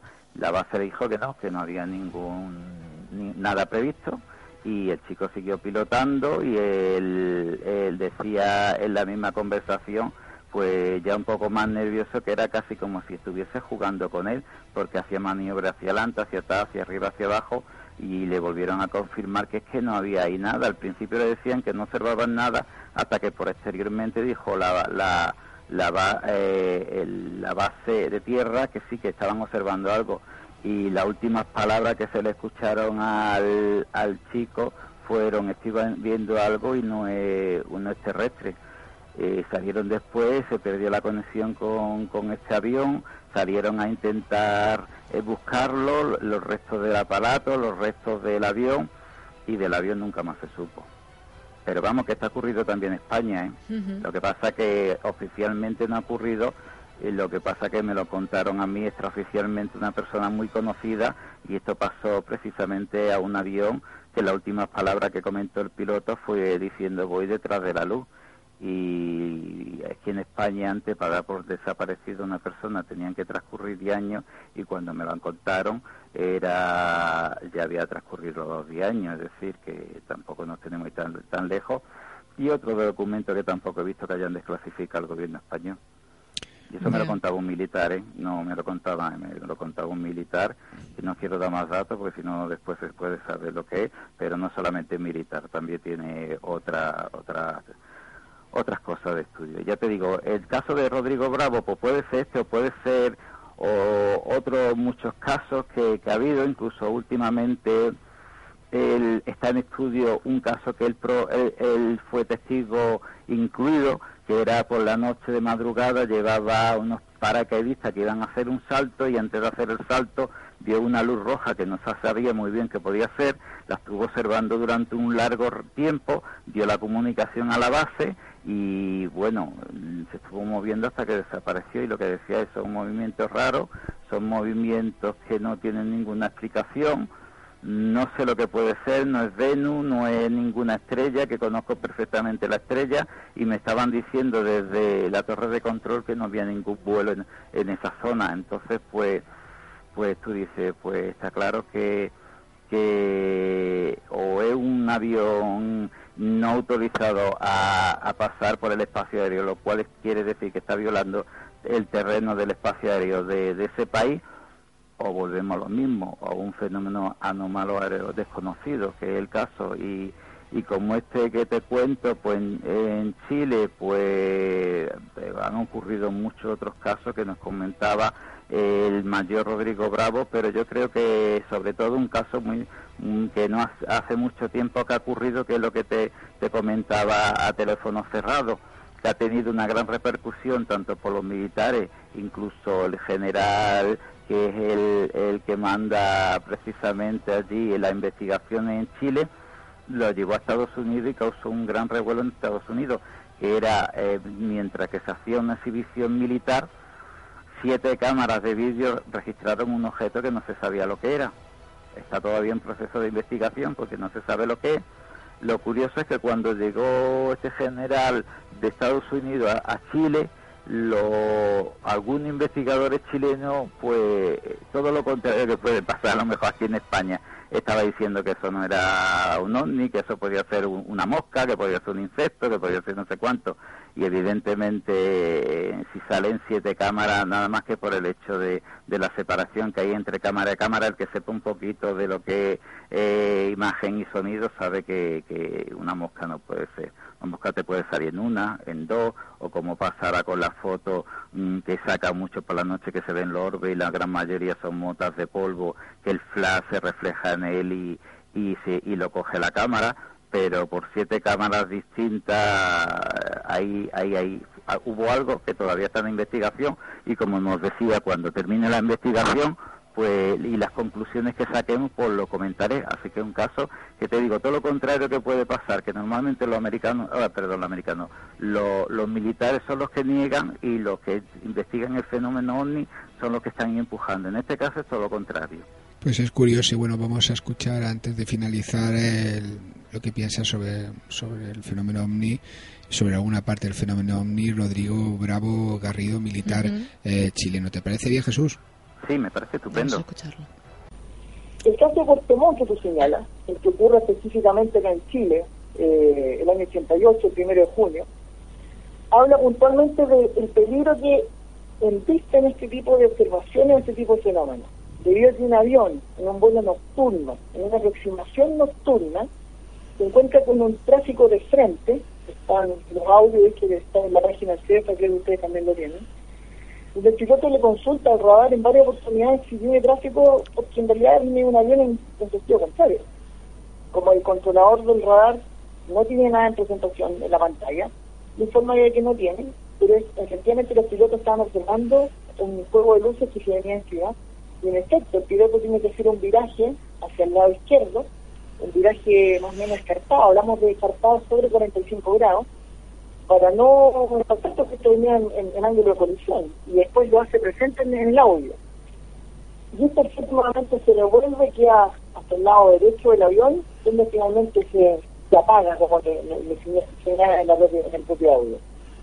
Ocurre que cuando el, el- el- piloto lo cambia de frecuencia y el radar lo deriva a la torre para que pueda aterrizar, se sigue hablando de este fenómeno, de este incidente, de este viraje de la observación, porque todos lo vieron en- de manera visual, no por presentación.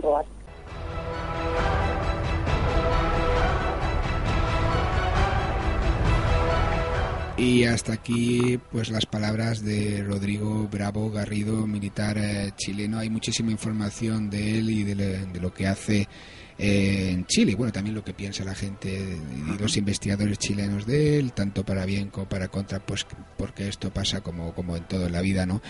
Eh, yo, antes de finalizar, Jesús, yo lo que, por ejemplo, en todo lo relacionado que hemos eh, sacado bastantes veces el nombre de, de desclasificados, de clasificados eh, militares, yo viendo y siguiendo no solo la, la desclasificación española, sino la que se está llevando, por ejemplo, en el Reino Unido o en otras partes, como por ejemplo en A mí la Estados que me Unidos. gusta la francesa, la del GEPAN, CENE, esa la sigo y me encanta cómo están haciendo la investigación. Además, tú sabes de sobra que allí cuando ocurre un fenómeno de este tipo, lo que, que lo investiga la gendarmería, son los que investigan los casos. Y hay un montón de casos que a mí me gusta. O Nueva Zelanda también, que también tiene sus casos. La verdad es que cada día se van uniendo más países a la desclasificación. Como decíamos, España fue la primera, pero la verdad es que dejó mucho que desear la, desclasi- la desclasificación del tema. Bueno, yo, yo lo que te iba a decir es que para mí todas, todas, sin excepción, quizá, bueno, sí, lo que te dices la francesa es quizá un poco más completa, pero para mí todas esas desclasificaciones, mm, no sé, a mí siempre me dejan como diciendo, mm, no sé, no entiendo el por qué lo hacen de esta manera, si uno se, si se desclasifica algo, pues se desclasifica todo.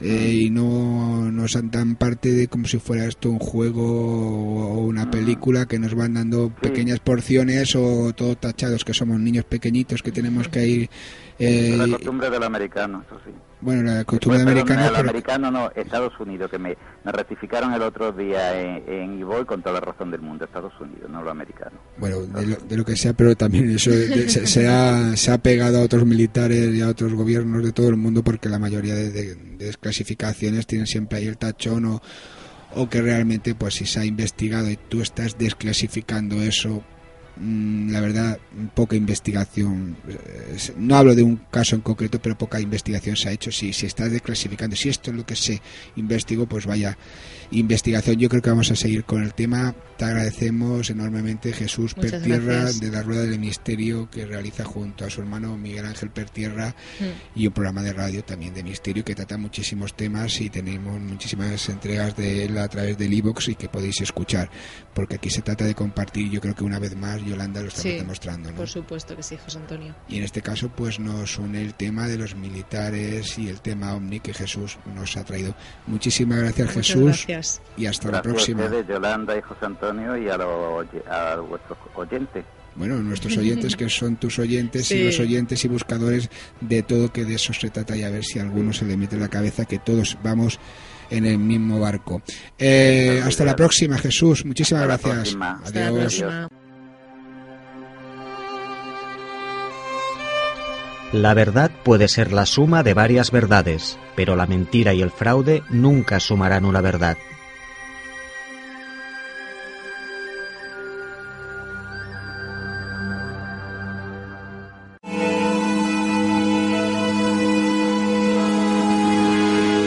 Cree a aquellos que buscan la verdad.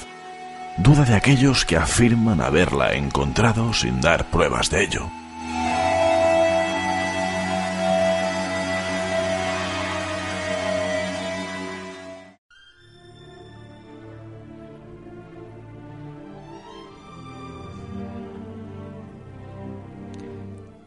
Ahora, Yolanda, ¿qué te parece si vamos a cumplir con nuestros amigos buscadores, con nuestros oyentes? Porque cuando decimos que manden comentarios, críticas y sugerencias y que, bueno, si quieren que hablemos de algún tema, Sí. eh, nos hagan saber uno de los temas más recurrentes, y no solo de España, sino de todo el mundo que nos ha llegado, y tú lo sabes, Sí, un tema muy conocido. muy conocido, es el de la llorona mexicana, ¿no? El del caso de la llorona Que a mexicana. mí especialmente me da bastante miedo.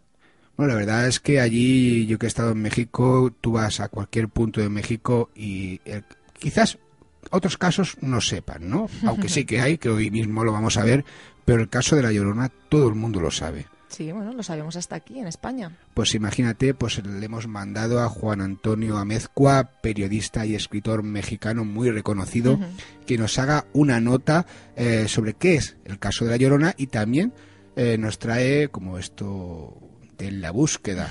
Este programa de la búsqueda trae mucho testimonio, que de eso Sí, se trata. por supuesto. También hay un testimonio en esta nota que ahora escucharemos que nos habla del caso. ¿Vamos a escucharlo? Vamos a escucharlo.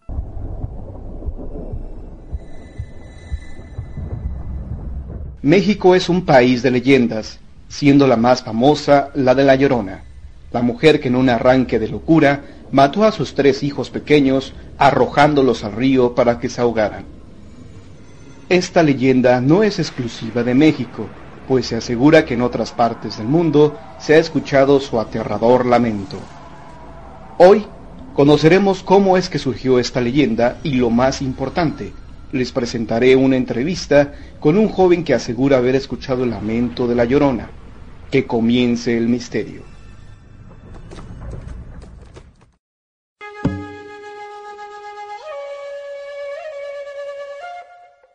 Poco antes de la llegada de los españoles a México, se hablaba que en Tenochtitlan, al caer la noche, se escuchaba el lamento de una mujer que lloraba por sus hijos. Algunos historiadores aseguran que dicho lamento era un presagio de la conquista española.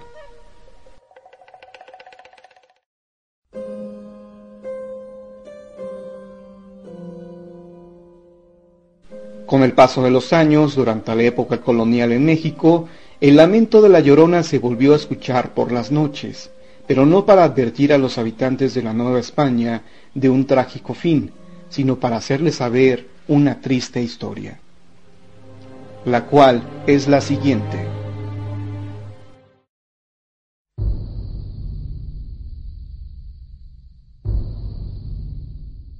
María era una mujer humilde que se casó con Fernando, un rico hacendado. Fernando conoció a María poco después de que terminara su noviazgo con Cristina. Los padres de Cristina la obligaron a terminar su relación amorosa con el joven e internarse en un convento para monjas. Resignado a que nunca más volvería a ver a su antiguo amor, Fernando se casó con María y tuvieron tres hijos. Por un tiempo vivieron felices como familia, pero cierto día, mientras Fernando caminaba solo por la calle, se encontró a su antiguo amor, Cristina. Ella le platicó que se había escapado del convento de monjas y que había regresado por él, pues lo seguía amando. Cristina logró convencer a Fernando para que huyeran esa misma noche. Ante la partida de su marido, María enloqueció y juró vengarse de él. Creyó que la mejor forma de hacerlo era matando a los niños que había tenido con Fernando. Una mañana los llevó de paseo al lago de Xochimilco y ahí, sin que los niños pudieran imaginarse lo que estaba por ocurrir, comenzó a arrojarlos al lago. Los niños no sabían nadar y fallecieron ahogados. A los pocos minutos de realizar su macabra obra, María se arrepintió de sus actos y se arrojó al lago para suicidarse. Con el paso de los años, esta leyenda ha sufrido varias modificaciones, por ejemplo, que el esposo de María no la abandonó, sino que murió en un accidente y a raíz de esto ella quedó en la pobreza. Al poco tiempo de no tener dinero para comprar comida para sus hijos, decidió matarlos. Otras versiones sitúan los hechos en el estado de San Luis Potosí y no en el Distrito Federal. Sin importar realmente en dónde hayan ocurrido los hechos ni en qué forma, lo interesante es que algunas personas afirman haber escuchado alguna vez su terrorífico lamento. A continuación, escucharemos el relato de Javier, un joven que al regresar a su casa por la noche, escuchó el legendario lamento de la Llorona.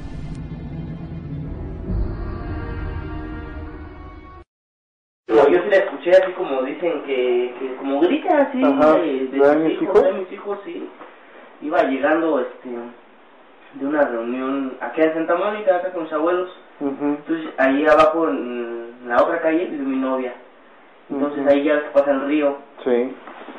Entonces llegamos ya como las 12, como las 12 y el pretexto para llegar a la casa era que teníamos este una reunión en otro lado, ¿no? Para no podernos zafar temprano. Entonces llegamos aquí y estábamos comentando sobre la fiesta de la que veníamos y escuché así a lo lejos este, como que lo último, así como que, ay, mis hijos, ¿no? Entonces digo, "Ah, cállate, cállate, cállate, ¿escuchaste? Nos quedamos así, un silencio pero tremendo y se oyó así a lo lejos, este, así, ay, mis hijos, como decían, ¿no? Nos volteamos a ver, pero así bien espantados, habla de mis papás. Entonces marca el teléfono y seguíamos escuchando, ¿no? Así como que terminaba y como 10, 15 segundos y otra vez escuchaba el grito, ¿no?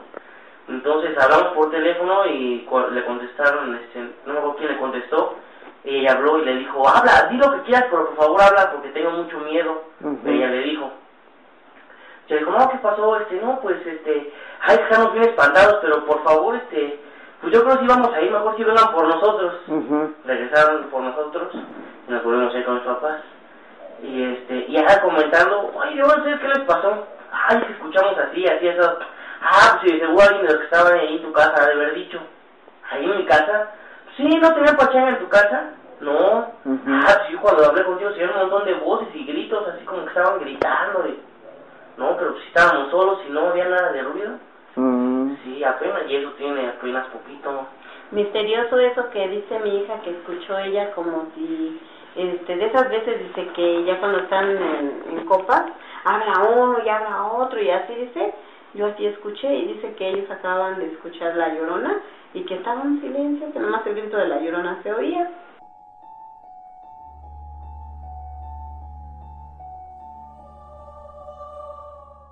Algunas personas que afirman haber escuchado La Llorona dicen no haber oído el clásico Ay mis hijos, sino solo quejidos y sollozos. No por este hecho se va a desmeritar el caso de Javier, así como otros donde no se reportó el lamento de La Llorona.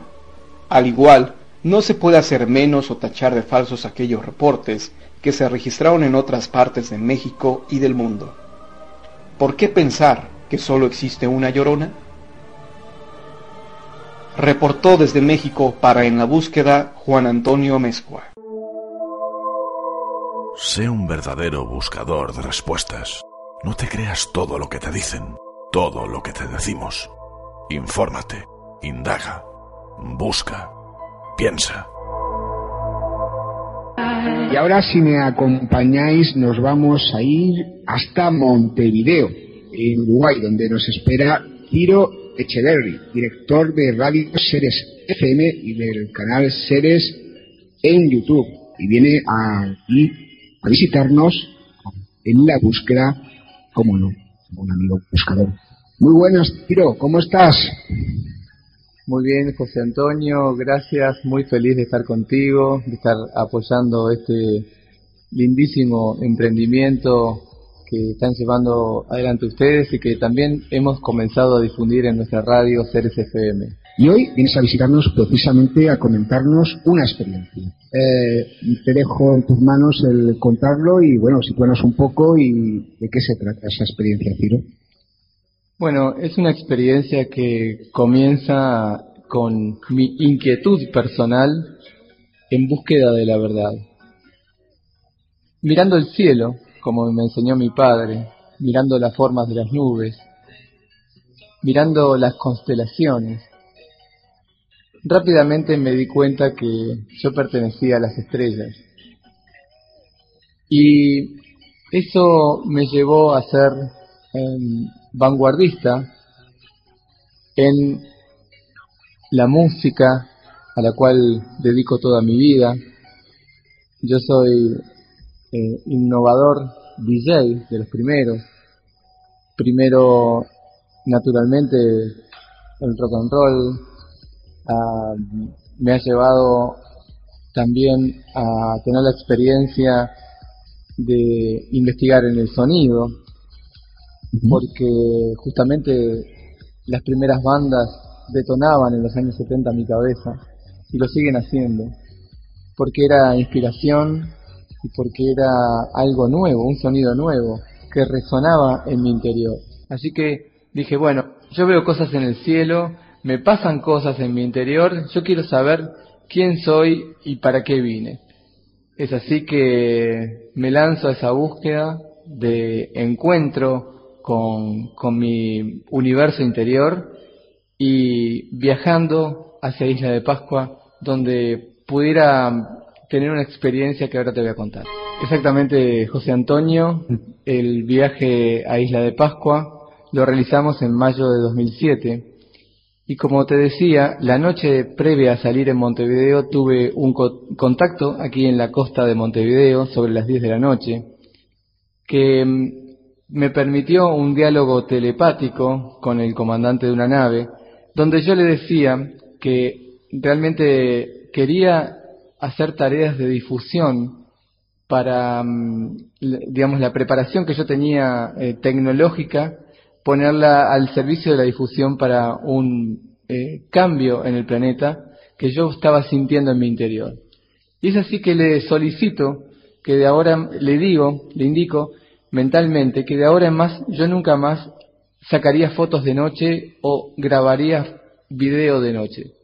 Que de ahora en más yo quería tener los avistamientos con luz diurna para que fueran validados, porque si no eh, se iba a hacer muy difícil las manifestaciones sin un apoyo visual de algo que fuera contundente, de que no tuviera, eh, digamos, este, la sombra de la duda o de la manipulación. Entonces viajamos a Santiago de Chile y de allí un, un extenso viaje a Isla de Pascua y ni bien ingresamos en el mar, el cielo queda absolutamente cubierto. El avión volando sobre las nubes, no veíamos el mar. Pero próximos a la isla se forma un triángulo, una pirámide, y dentro de la pirámide pude observar un objeto resplandeciente, brillante, blanco, se, se veía casi, casi blanco, y en el momento que tomo mi cámara para enfocarlo, la señorita Zafata me dice que no puedo hacerlo, que no puedo grabar. Y entonces rápidamente me, me conecto con, con, mi paz interior porque era, era un precioso momento y eh, hablo telepáticamente con los tripulantes de la nave pidiéndoles que estuvieran eh, al, digamos, cerca de, del acontecimiento del aterrizaje. Es así que mm, le comento brevemente a Sixto que venía en el avión y él me dice, bueno, brother, baja grabando. Él baja primero que yo, ya atento a, ese, a esa manifestación y me dice eh, que enfoque arriba del volcán Ranocau y allí estaba la misma nave. Rápidamente nos fuimos agrupando en el lugar y como estábamos en una base que es eh, administrada por la Fuerza Aérea Chilena y que también era la base de alternativa del transbordador Columbia, o sea que, también tiene hegemonía la NASA, allí se genera una instancia muy interesante para los ojos de nosotros, ¿no? los, que estamos en, la búsqueda como, periodistas de la vida, observadores, tomando nota de todo, atentos. Y es así que el objeto empieza a delinear distintas formas geométricas. José, eh, cuando hago zoom sobre el objeto, porque justo yo lo estaba tomando desde la escalerilla y pasaban detrás mío las personas con los bolsos, me pegaban, etcétera, me, me movían todo el tiempo, y estaban las autoridades de pista. Y rápidamente le, le, digo a Sixto, vamos a preguntarles a ellos si no fuera un parapente o, o, algún objeto, digamos, que estuviera relacionado con la medición de los vientos, que son muy fuertes allí en la zona. Y precisamente en el diálogo con ellos eh, no sabían de qué se trataban, nunca lo habían visto, llaman a la torre de control, la torre no sabía de lo que estábamos hablando y cuando lo ven eh, manifiestan de que no saben de qué se trata y tienen una tecnología impresionante. Una torre de control muy bien equipada y no lo habían visto, no lo habían de detectado y el objeto durante 17 minutos se encuentra así frente a nosotros. Bueno, imagínate que en ese momento realmente nos sentimos muy felices porque eh, estaban dando un mensaje, estaban dando un mensaje que es un mensaje de paz, que es un mensaje de acompañamiento de la humanidad en todo su proceso y que realmente eh, se empezó a desplegar a lo largo de mi vida. Tengo más de 3.000 avistamientos y eh, ya el último fin de semana tuvimos 17 avistamientos junto a 62 personas en la última salida que realizamos desde aquí, desde la radio. Entonces, imagínate que algo muy fuerte está pasando y agresiones por parte de ellos nunca hemos tenido. De modo tal que siempre hay un mensaje, siempre hay una manifestación de amor incondicional y eso es lo que desde Ceres FM trabajamos por la reevolución. Únete a la búsqueda de respuestas.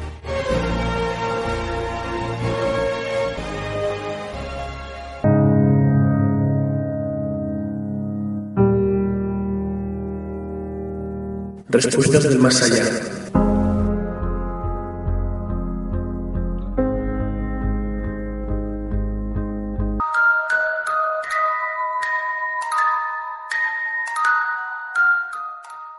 Buenas tardes, Yolanda. Me llamo Noemi y te escribo desde Cajamarca, Perú. No me atrevo a decirte mi caso con mi voz, pero sí me gustaría compartirlo contigo y con tus oyentes. Yo creía que las historias que contaban los chofers sobre la carretera que va desde Cajamarca hasta Hualgayoc eran pura leyenda urbana. No falto a la verdad si lo afirmo así, porque cuando escuchaba a alguien decir que allí se aparecía una chica joven y sonriente como una chica de la curva fantasmal, yo me reía. Te soy sincera, y me reía hasta que iba por el kilómetro 40 de ese tramo de carretera, cuando una especie de luz brillante caminó literalmente delante de mi auto. Yo no vi a la chica, de la que dicen tiene una especie de falta en la pierna. Yo lo que vi fue una especie de luz con forma humana que atravesó plácidamente la carretera delante de mí. No reaccioné y me olvidé que iba en el coche. Como soy prudente al manejar, instintivamente había frenado, pero no recuerdo haberlo hecho. Solo recuerdo el momento que esa luz pasó delante de mis ojos. De eso hace tres años y aún parece que estoy viviendo ese momento. Me gustaría saber si alguien ha visto eso también, porque aunque sé que estoy totalmente bien, no puedo ocultar que en ocasiones creo que esto fue todo producto de mi imaginación. Aquel fue un día diferente para mí, por motivos personales, y aquello me hizo reaccionar. Era media tarde y me costó varios días recuperar el sueño. Gracias por hacer un programa tan agradable y por dar oportunidad de expresarse a la gente que nos ha sucedido encuentros extraños. Saludos de una buscadora en Cajamarca. Pues bueno, Noemí, pues muchas gracias por enviarme tu testimonio. La verdad es que me ha gustado muchísimo. Bueno, el tuyo y todos los que nuestros buscadores nos han mandado a respuestas del más allá. Debo agradecerte a ti también que hayas dado este paso y recordar a todos nuestros buscadores que si quieren hacer lo mismo que ha hecho Noemí, me escriban a respuestas del más allá arroba en la búsqueda radio.com. Como digo semana tras semana, semana tras semana, esta sección está hecha para todos vosotros que sois más tímidos, que tal vez no nos gusta hablar mm, a través de la radio. Y este es pues vuestra vía de escape. O sea, vosotros me escribís aquí a la dirección que yo os he dicho y yo pues leo, leo vuestro testimonio. Y queridos amigos, si os parece bien, que yo estoy segura de que sí, continuamos la búsqueda.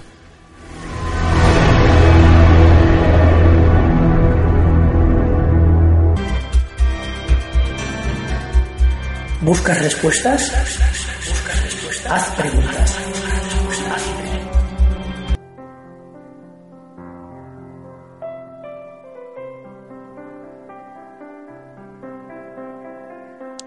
Yolanda, escuchas la música Sí, muy bonita, por cierto. y el ambiente, a que es- parece que estamos en, en el campo, Sí. es- estamos relajados, no estamos en la búsqueda.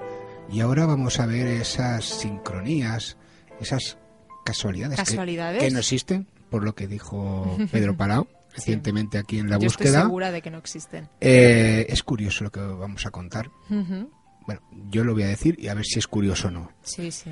Eh, mira, ¿ves? ¿Ves? ¿Gaviotas o pájaros? ¿Qué es, Carlos, aquí nuestro técnico? No hagas eso con las manos, dinos lo que es, ¿qué es? No se te escucha, tío, no se te escucha. Una gaviota. Una gaviota. Una gaviota. Eh, qué voz de, de gaviota. Eh, la gaviota era la que se escuchaba, no la que hablaba era Carlos. ¿Alguien me puede explicar de dónde salen esas gaviotas? Es la música. Es, eh, Ah. es Galicia.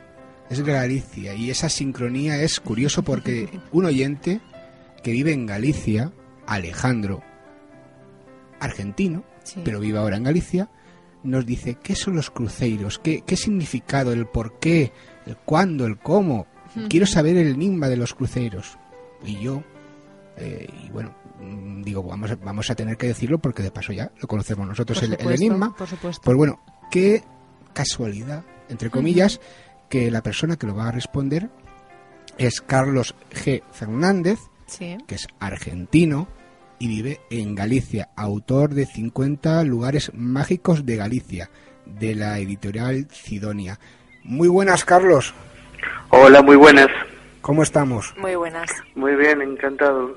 Pues nosotros más encantados aquí de tenerte en la búsqueda y bueno, mm, explícanos un poco el enigma de los cruceiros, qué es, qué significado, qué se esconde detrás de, de esas figuras.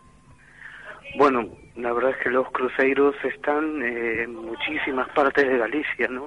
Sí. Eh, pero si hay un lugar donde eh, son especialmente abundantes es en los cruces de caminos, en, en las encrucijadas donde se cruzan dos caminos, aun- aunque sean poco transitados, incluso algunos que luego se han urbanizado y han formado partes de ciudades aún mantienen esos esas eh, cruces ela- elaboradas en piedras con un mástil muy alto y que eh, los hay verdaderas joyas artísticas, ¿no? Los hay muy muy sencillos y otros verdaderas jo- joyas artísticas, pero los cruces de camino tienen un, un significado especial porque eh, según la tradición estos lugares por una parte son donde eh, se reunían las eh, las brujas o las las meigas y que por ese motivo eran eh, lugares que debían cristianizarse y por eso se, le- se levantaban estos estas construcciones y por otra parte eran eh, lugares por donde transitaba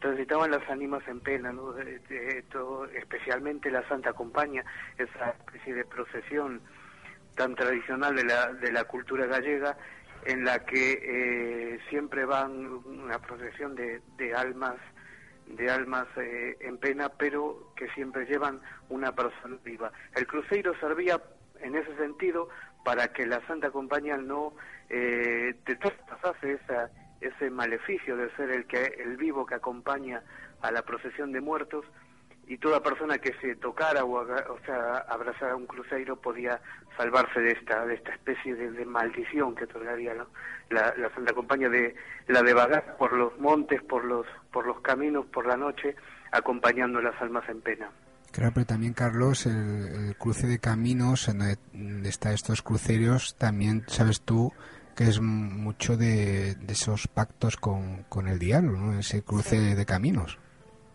Pues sí, Todo lo contrario. no, solo, sí, sí, no, no, solo en Galicia, sino en, en, muchas otras partes de España, los cruces de caminos tienen un significado especial. Y decía que eh, eran lugar de reunión de las brujas, eh, especialmente para, para, bueno, para esos, eh, no solo los pactos, sino esas eh, especies de aquelarres o reuniones con, con el, aunque hay otros lugares más concretos, ¿no? Como puede ser la playa de Áreas Gordas, donde, donde se reunían también eh, estos aquelarres, pero los cruces de caminos en general tienen esta, esta tradición, ¿no? De tradición de, de lugar de encuentro de las brujas y también de encuentro con el diablo. Y bueno, la verdad creo yo que en este pequeño resumen de, de lo que es un cruceiro, eh, yo creo que más o menos está respondido y sobre todo, y esto no es publicidad, sino es que es, por eso hemos traído aquí al autor de 50 lugares mágicos de Galicia, Carlos G. Fernández, editorial Cidonia. Eh, ¿Qué se puede encontrar aparte de, hablar de, los cruceros y de tantas y tantas cosas de Galicia? Porque la verdad es que es un libro, es un libro eh, muy bien editado. Sí incluso ves, eh, Yolanda que está muy muy bien editado. Muy muy bien editado. Muy bien editado. Y la verdad, ¿qué tiene? ¿Qué 50 lugares más o menos? Eh, no me digan los 50, Carlos, porque si no, no acabamos aquí en la búsqueda. Eh, si no, dime, dime más o menos eh, los más destacados o qué se puede visitar, por ejemplo, que los amigos buscadores puedan acceder, más o menos con facilidad, sí. Es un, es un libro pensado con dos ideas claras, ¿no? Por una parte, eh, que eh, si lo lees al completo te llevas una, una visión panorámica de lo que son los mitos, las creencias, las leyendas de Galicia. Y por otra parte, cada uno de esos 50 lugares está escogido eh, de modo que, además de, la historia que representa o, la, o, la, leyenda que hay detrás, que puedas visitar algo, que puedas visitar algo relacionado con, esa, con ese mito, con ese rito, con esa leyenda. Pues bien, hay un grupo de, de lugares que están relacionados con milagros y apariciones. Hay otro grupo de, de, lugares en los que se conservan eh, ritos tanto eh, relacionados con el cristianismo como eh, antiguos, seguramente paganos, anteriores a la llegada del cristianismo, como pasar por debajo de las, de las piedras de Muxía para curarse, que aún se sigue haciendo. por otra parte, hay en, en Galicia no podía ser de otro modo, hay cientos de fuentes y muchísimas de ellas consideradas milagrosas, ¿no? Pues eh, eh, hay desde las más famosas como San Andrés de Teixido hasta otras más curiosas y sorprendentes como el agua de que se acumula en una tumba excavada en una piedra y que eh, aún se usa para un rito para curar enfermedades de la piel. Por otra parte, el libro también tiene lugares de poder, es decir, lugares considerados desde tiempos inmemoriales como lugares sagrados, ¿no? Eh, en algunos se han construido iglesias ah, junto a ellas o por encima, en otros aún se conservan como eh, petroglifos que, que tienen una, una interpretación astronómica, por ejemplo. Luego hay un, un, buen número de capítulos relacionados con el Camino de Santiago, pero con la ciudad destino de ese camino, con Santiago de Compostela y con todo el entorno de la, de la mítica llegada del apóstol y de, y de todas las leyendas que, que se tejieron alrededor del camino, no tanto las relacionadas con el propio Santiago como las que vinieron a posteriori. Y completa ya el libro una, unas pocas romerías eh, lo suficientemente curiosas para llamar la atención del lector. Pienso como, por ejemplo, la procesión de los ataúdes en la que los ofrecidos van dentro de las cajas mortuorias siguiendo la, procesión de Santa Marta de Ribarteme. Son algunos. Luego hay un pequeño apéndice para recorrer las principales ciudades gallegas, viendo los eh, los principales eh, mitos, relaciones con, con la masonería, con sociedades secretas, en fin, hay un poco variado, eh, hice unas pequeñas rutas por las ciudades. Y algo tan, no sé, novedoso que aquí estoy viendo la contraportada, que ahí está mm, la fotografía de esa procesión de los ataúdes, eh, una localización GPS. O sea, es un libro muy al detalle. Pues sí, yo creo que además de incluir un, en cada capítulo, cada uno de los 50, una, una relación de una pequeña descripción sobre cómo llegar, pues sí tiene la localización eh, por coordenadas para que tenga un aparato de estas de estas características, un navegador satelital pueda pueda llegar sin ningún tipo de problemas al, al, lugar escogido, ¿no? Porque, bueno, si bien la mayoría están en lugares relativamente accesibles, pues hay algunos que no por- no son menos curiosos, pero que están en, en lugares apartados de las de las urbes o de las ciudades y que los que eh, ni siquiera seguramente el, el lector va a encontrar a nadie a quien preguntarle dónde queda tal o cual lugar, ¿no? Por ejemplo, Portalén, ¿no? Que es un lugar para mí de los más fascinantes de cuantos he incluido en el, en el libro, que se eh, creo que aún se conserva el rito de ir en los meses de noviembre a traspasar una puerta imaginaria que está hecha por, por unas rocas de formas caprichosas, eh, llevar una ofrenda, que puede ser un trozo de pan o una, o una vela, y se, el, el oficiante puede hacerle una pregunta a los fallecidos, solo en el mes de noviembre.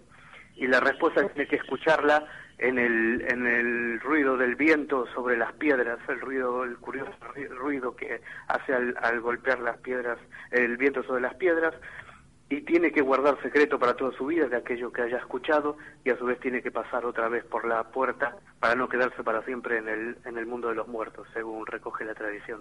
Pues la verdad es que todo un viaje por Galicia que tú eh, también conoces y bueno, con los ojos de una persona que, que viene de fuera y que eh, sobre todo es un amigo buscador, un investigador, un periodista, Carlos eh, G. Fernández. Uy, mira, ¿ves? Esto, estamos entre los pajaritos y los ruidos de fondos, estamos para que luego digan que no, se está, que no estás en Galicia, porque dirá aquí, a ver, Carlos Fernández nos está desde Buenos Aires, no, no, está en Galicia, Está en ¿verdad? Galicia, está en Galicia. Está comprobado, ¿no? Sí, sí.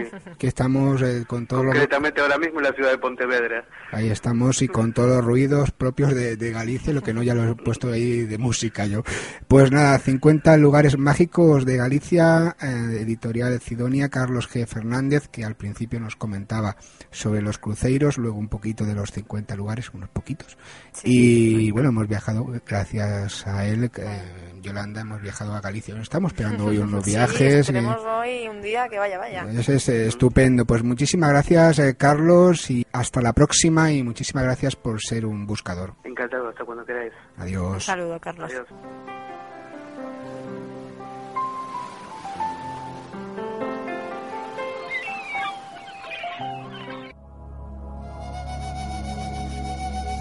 Visita la página oficial del programa en Facebook, facebook.com barra en la búsqueda.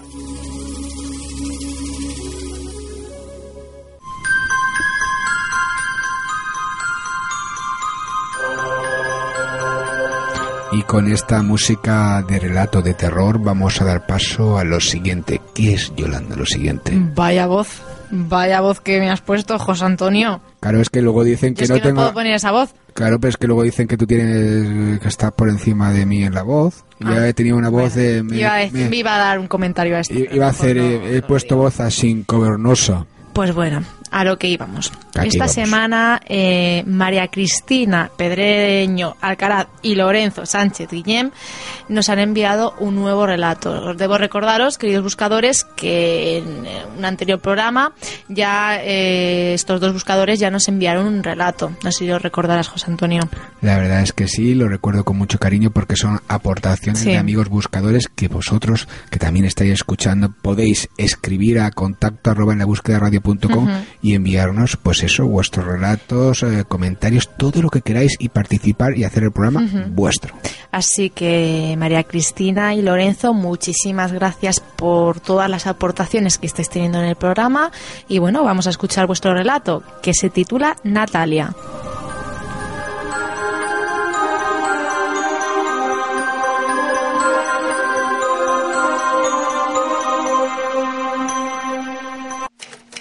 Comisaría de Policía de Granada, 24 de junio de 2012. María, ¿me podría contar nuevamente su versión de los hechos? Sí, claro. Mi marido y yo volvíamos de haber pasado unos días visitando el alambre y sus alrededores. La noche estaba muy cerrada y había mucha niebla.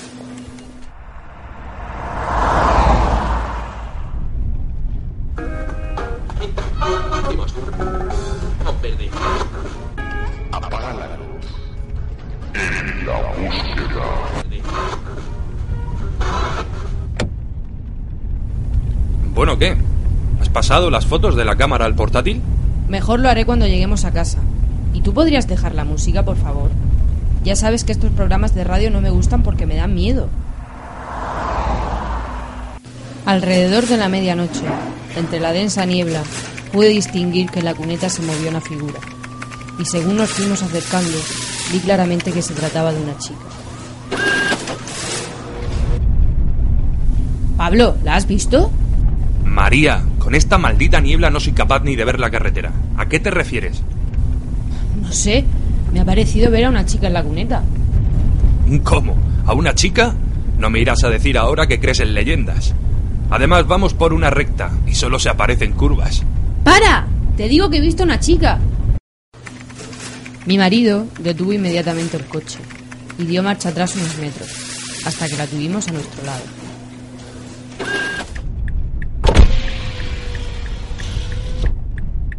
Hola, ¿tienes algún problema o quieres que te llevemos a algún sitio?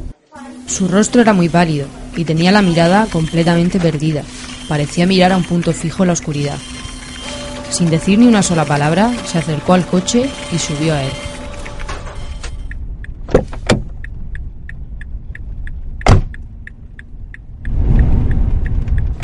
Es mal sitio para que una chica de tu edad ande sola, ¿no? ¿No tienes miedo de que alguien pueda hacerte daño? Me duele la cabeza. Pablo y yo le hicimos varias preguntas, tan simples como cuál era su nombre, dónde vivía, qué edad tenía, pero ninguna de ellas tuvieron respuesta, lo que nos hizo que cada vez estuviésemos más incómodos con su presencia. Las únicas palabras que salían de su boca eran que le dolía la cabeza.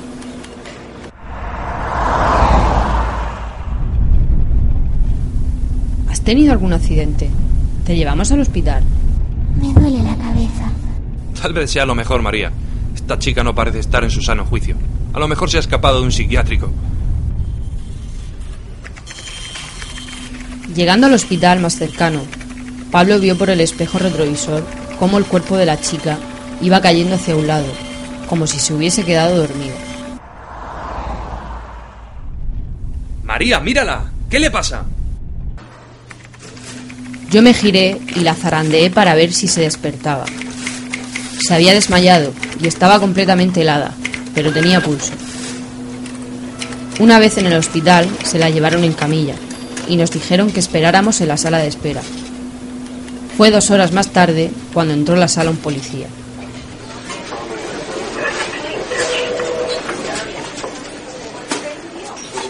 Hola, ¿son ustedes quienes han traído a la chica? Sí, somos nosotros. Sí, ¿está bien? Que si está bien...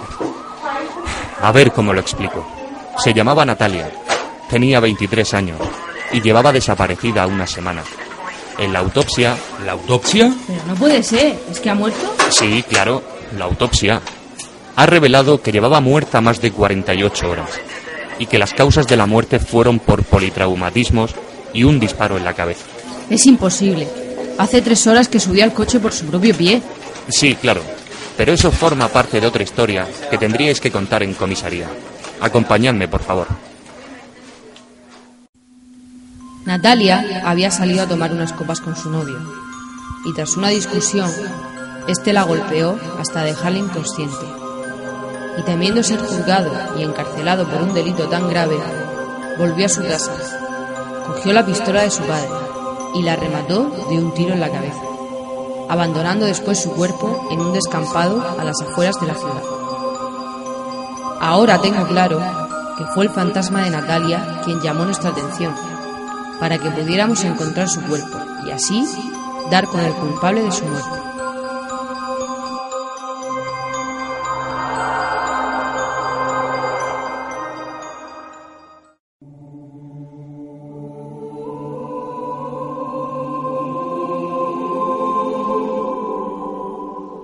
El primer paso a la verdad es dar la espalda a la mentira.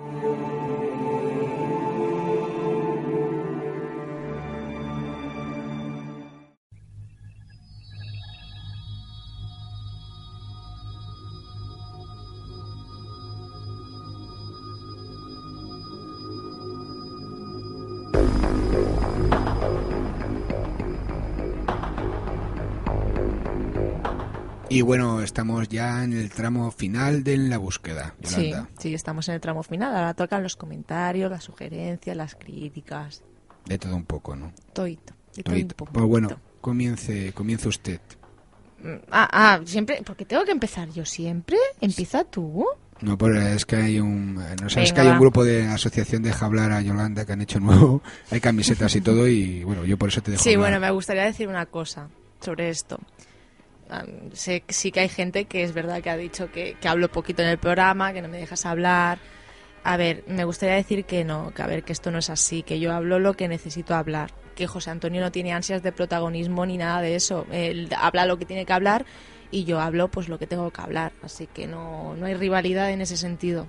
¿A que no, José Antonio? Si, si tú y yo tuviéramos rivalidad en esto, madre mía. No, la verdad es que yo creo que aquí no hay rivalidad ni competencia. Yo creo No. que, que está demostrado semana tras semana, pero no solo entre nosotros, sino entre la gente que realmente le gustan los misterios, ¿no? Y prueba es el programa de Y hoy. ahora, pues bueno, vamos a los comentarios. Gorka Rosa, hola amigos, soy asiduo a vuestro programa a través del podcast y no me pierdo ni uno. Muchas gracias por vuestro trabajo. Pues eh, un saludo, Gorka. Eh, Rolando, uy, Corgi Muk, buen programa. El caso UFO y vuestras preguntas, los espíritus, fenómenos, etcétera. Está muy bien. Muy bien. David Blandi, porque el apellido este es un poco complicado de leer, nos dice, me habéis encontrado, busquemos. Bueno, yo creo que es más bien un nick que una Sí, sí, sí, es un nick. Caroline Carrera, saludos y mucho éxito desde Chile. Pues buenos saludos a todo el mundo y también, lógicamente, a Chile. Y luego llega Sergio Peña, que es uno de los eh, buscadores que siempre nos están diciendo Sí. cosas y temas. y desde aquí, pues un saludo hasta Granada. Y nos envía esta noticia, dice que si se sabe algo, que si en dicha finca hay o ha pasado algo relacionado con lo insólito, ¿no? Y es una noticia que es de la memoria histórica que investigará un fusilamiento en la finca del Noguerón, en una en la carretera de Málaga, ¿no? Eh, finca en Noguerón, noticia del 2 de enero del 2011 que habla pues la Asociación Granadina para la Recuperación de la Memoria Histórica eh, centrará pues eh, parte de su trabajo en recuperar pues eso la memoria histórica de esta finca en Noguerón. Eh, Sergio, yo no tengo constancia de que pase por ahora ahí nada paranormal, pero si algún oyente de, de la si zona sabe sabe algo, pues... pues- que lo digan. No todos eh, los casos tienen que ver con cosas de fusilamiento o todos los casos abandonados o todas las casas abandonadas y lugares, ¿no? Pero bueno, está muy bien, Sergio, muchísimas gracias por escuchar. Eh, Joan Capdevila, que nos escribe desde Reus. Buen descubrimiento, ya tenéis otro buscador más en vuestras filas. Felicidades por hacerlo tan ameno. Pues bueno, muchísimas gracias, Joan. Eh, Menelao 111. Yo creo que esto es un nick. Eh, sí, yo muy- creo que también. Yo creo que también. Muy buenas las entrevistas y queda muy bien el tono cordial y llano que tiene el programa. Al menos a mí me gusta. Más así que encorsetado y artificial como se estila. Para gustos Sí, por claro. los colores, ¿no? Y bueno, ahora, hoy, hoy vas a leer tú a Ramón. Uy, la ha temblado hasta el micro. Bueno, ya, ya lo leo yo porque es que si no Ramón, o sea, Ramón hay que No, leerlo. Ramón es tuyo. Bueno, también es mío, pero es tuyo. O sea, Ramón es mío. Ya lo tienes adjudicado Ramón, está, para ti. Ramón, estás escuchando. Un saludo, eh, eh, Ramón. Eres mío, pero bueno, como, como amistad, ¿eh? Sí, Como sí. amistad. Hombre, por supuesto. Ramón, Soler F. Eh, Súper como siempre, fenomenales posiciones y casos interesantísimos. Ay, y esas obras, jejeje, tan archiconocidas que pululan por las casas. El, el testigo de la Virgen que no se quemaba. Me recuerda a un caso sobre un cuadro maldito. Lo pusieron en una casa y empezó la ruina de la familia. Bueno, ahí podéis ver en el iBox al comentario de Ramón, que no es uno, que son varios. Y luego al final dice que, bueno, superándose el programa y creciendo. Seguro no le echáis plantavit o maíz del gigante verde porque crece muy exagerado. Jijiji, un abrazote. Bueno, creo que le echamos en muchísimas ganas, muchísima ilusión. Mucho cariño. Y Mucha sobre- paciencia, mucho trabajo, eso es lo que le echamos. Y sobre todo la compañía y el apoyo de los amigos buscadores de Ramón, de Sergio y ahora, por ejemplo, Norte, eh, que nos escribe. Como ya os dije en Facebook, soy asiduo al podcast. Y ya estoy aquí. Os mando un saludo. Gracias por todo. pues bueno, y ahora también... mm, Eh, Anónimo nos comenta, muy buena la entrevista a Benza y sobre todo amena. Los casos como cada semana impresionantes. Por lo real que da que sea el testigo que lo cuente. Un 10 y seguid así. Y bueno, este lo voy a leer yo, ¿eh? Bueno, va. Rafa. Rafa nos escribe. Hola, amigos. Perdona, no trates así a nuestros buscadores. No, no, pero si, si está bien. Sí, bueno. Yo sí lo trato con cariño. Ese rintintín, ese rintintín. No, no, hombre, Muchas Rafa- gracias, querido Ra- Rafa, por lo que acaba va a leer ahora José Antonio. Pero no lo adelantes, mujer. Que esto parece un programa del 806, de que me adelantas a todo lo que voy a decir. Ay, Dios mío, entre la, entre, entre la química y la telepatía que hay aquí, que se Venga, respira va, en el va, aire, aparte del amor. venga. Hola amigos, me uno a la búsqueda, estoy poniéndome al día y escuchando poco a poco todos los programas. Los misterios necesitaban una bocanada de aire fresco y habéis conseguido hacer un programa ameno e interesante. Me choca un poco la parte técnica, esos cortes repentinos musicales, así como los tipos de música, no me mires mal, eh, Carlos, que usáis, y el tema de los micros, porque bueno, la música elijo yo. El tema de los micros, uno parece que suenan más altos que el otro. Bueno, esto es eh, que se emocionan los micros y se poseen a sí mismo. En fin, si conseguís controlar esa parte, será todo perfecto. Bueno, eso, y si Yolanda habla más minutos que voz, qué encanto, qué carisma. Lo siento, José Antonio, pero la chica promete. Bueno, yo estoy encantado. Sí, yo estoy encantada. Rafa, que, que digas eso, porque me es la verdad. Pues yo sí. me ha ilusionado y más ancho que. No, es que no hablo más, porque como José Antonio no me deja hablar. No es la verdad, es- no te dejo hablar más. Tengo, tengo, tengo enganchado un cable eléctrico, pero la gente no sabe que cuando habla demasiado le doy al botoncito Sí. y, y- por eso de vez en cuando ella, ella- ella salta. También muchísimas gracias a Alejandro por el comentario que nos deja en el iBox. Y bueno, aquí ya hemos hecho referencia un poco a lo Sí. que decía nuestro anónimo particular de esta semana, nuestro segundo anónimo, o sea, anónimo 2.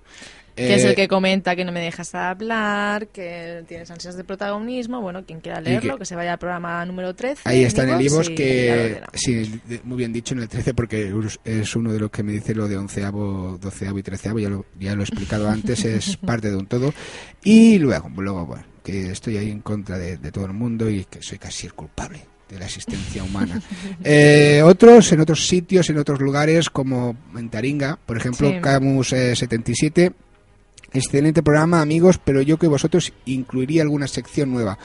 Os lo digo porque si no el programa caerá en la monotonía de siempre, lo mismo haciendo secciones nuevas. El oyente cada semana sabrá que algo nuevo le espera. Bueno, el- en monotonía yo creo que aquí en la búsqueda no hay, porque No. cada semana es diferente No. y yo creo que testimonios y sorpresas a, a raudales. Pero eso sí, ya adelantamos que alguna nueva sección cara a Sí, las próximas va semanas va y meses va a venir. Y bueno, muchas gracias a los demás que hoy, hoy por tiempo ya no nos da tiempo de leer. Que muchísimas gracias por estar ahí, por escucharnos, por darnos vuestros comentarios eh, y bueno, por todo. Por todo, por todo. Claro, por todo. Pues gracias. O sea, un día vamos a tener. tiene que haber que alguien nos aconseje alguna canción para dar las Sí, gracias. claro. Y yo creo que ahora vamos a, a tener una canción que nos va a llevar en, en brazos hacia Así, el final. eh, sí, sí, sí. ¿Para qué? ¿Para endemoniar a nuestros oyentes? ¿Por qué dices eso, Ah, mujer no de sé. Dios? Yo no, no, no, no, no, no digo nada. Yo no digo nada. Va, ahora, bueno, esta, esta precisamente tampoco es muy... Pues es Iron Maiden. Ya, pero bueno, como hay alguien que dice que si metemos música así endemoniada y para endemoniar a nuestros oyentes y... No, a ver, eh, por ejemplo, era Anónimo 2. El que decía esto, pero a ver, eh, que, ¿y por qué un día no hablaba del heavy, del satanismo y todo eso? A ver, un día hablaremos de tantas y tantas cosas, de chemtrails, eh, cabello de ángel, eh, posesiones, es que llevamos 14 programas y queda supuesto, toda una vida mucho. por delante de en la qué búsqueda. bonito ha quedado eso de queda toda una vida por delante. Es la, madre es- mía. es la verdad y tenemos que hablar de tantas y tantas cosas que hay en el misterio y que habrá y que van surgiendo que yo creo que no hay tiempo para todo. Pues bueno, queridos buscadores, yo creo que por esta semana en la búsqueda finaliza y nos vemos la semana que viene. Hasta la semana que viene.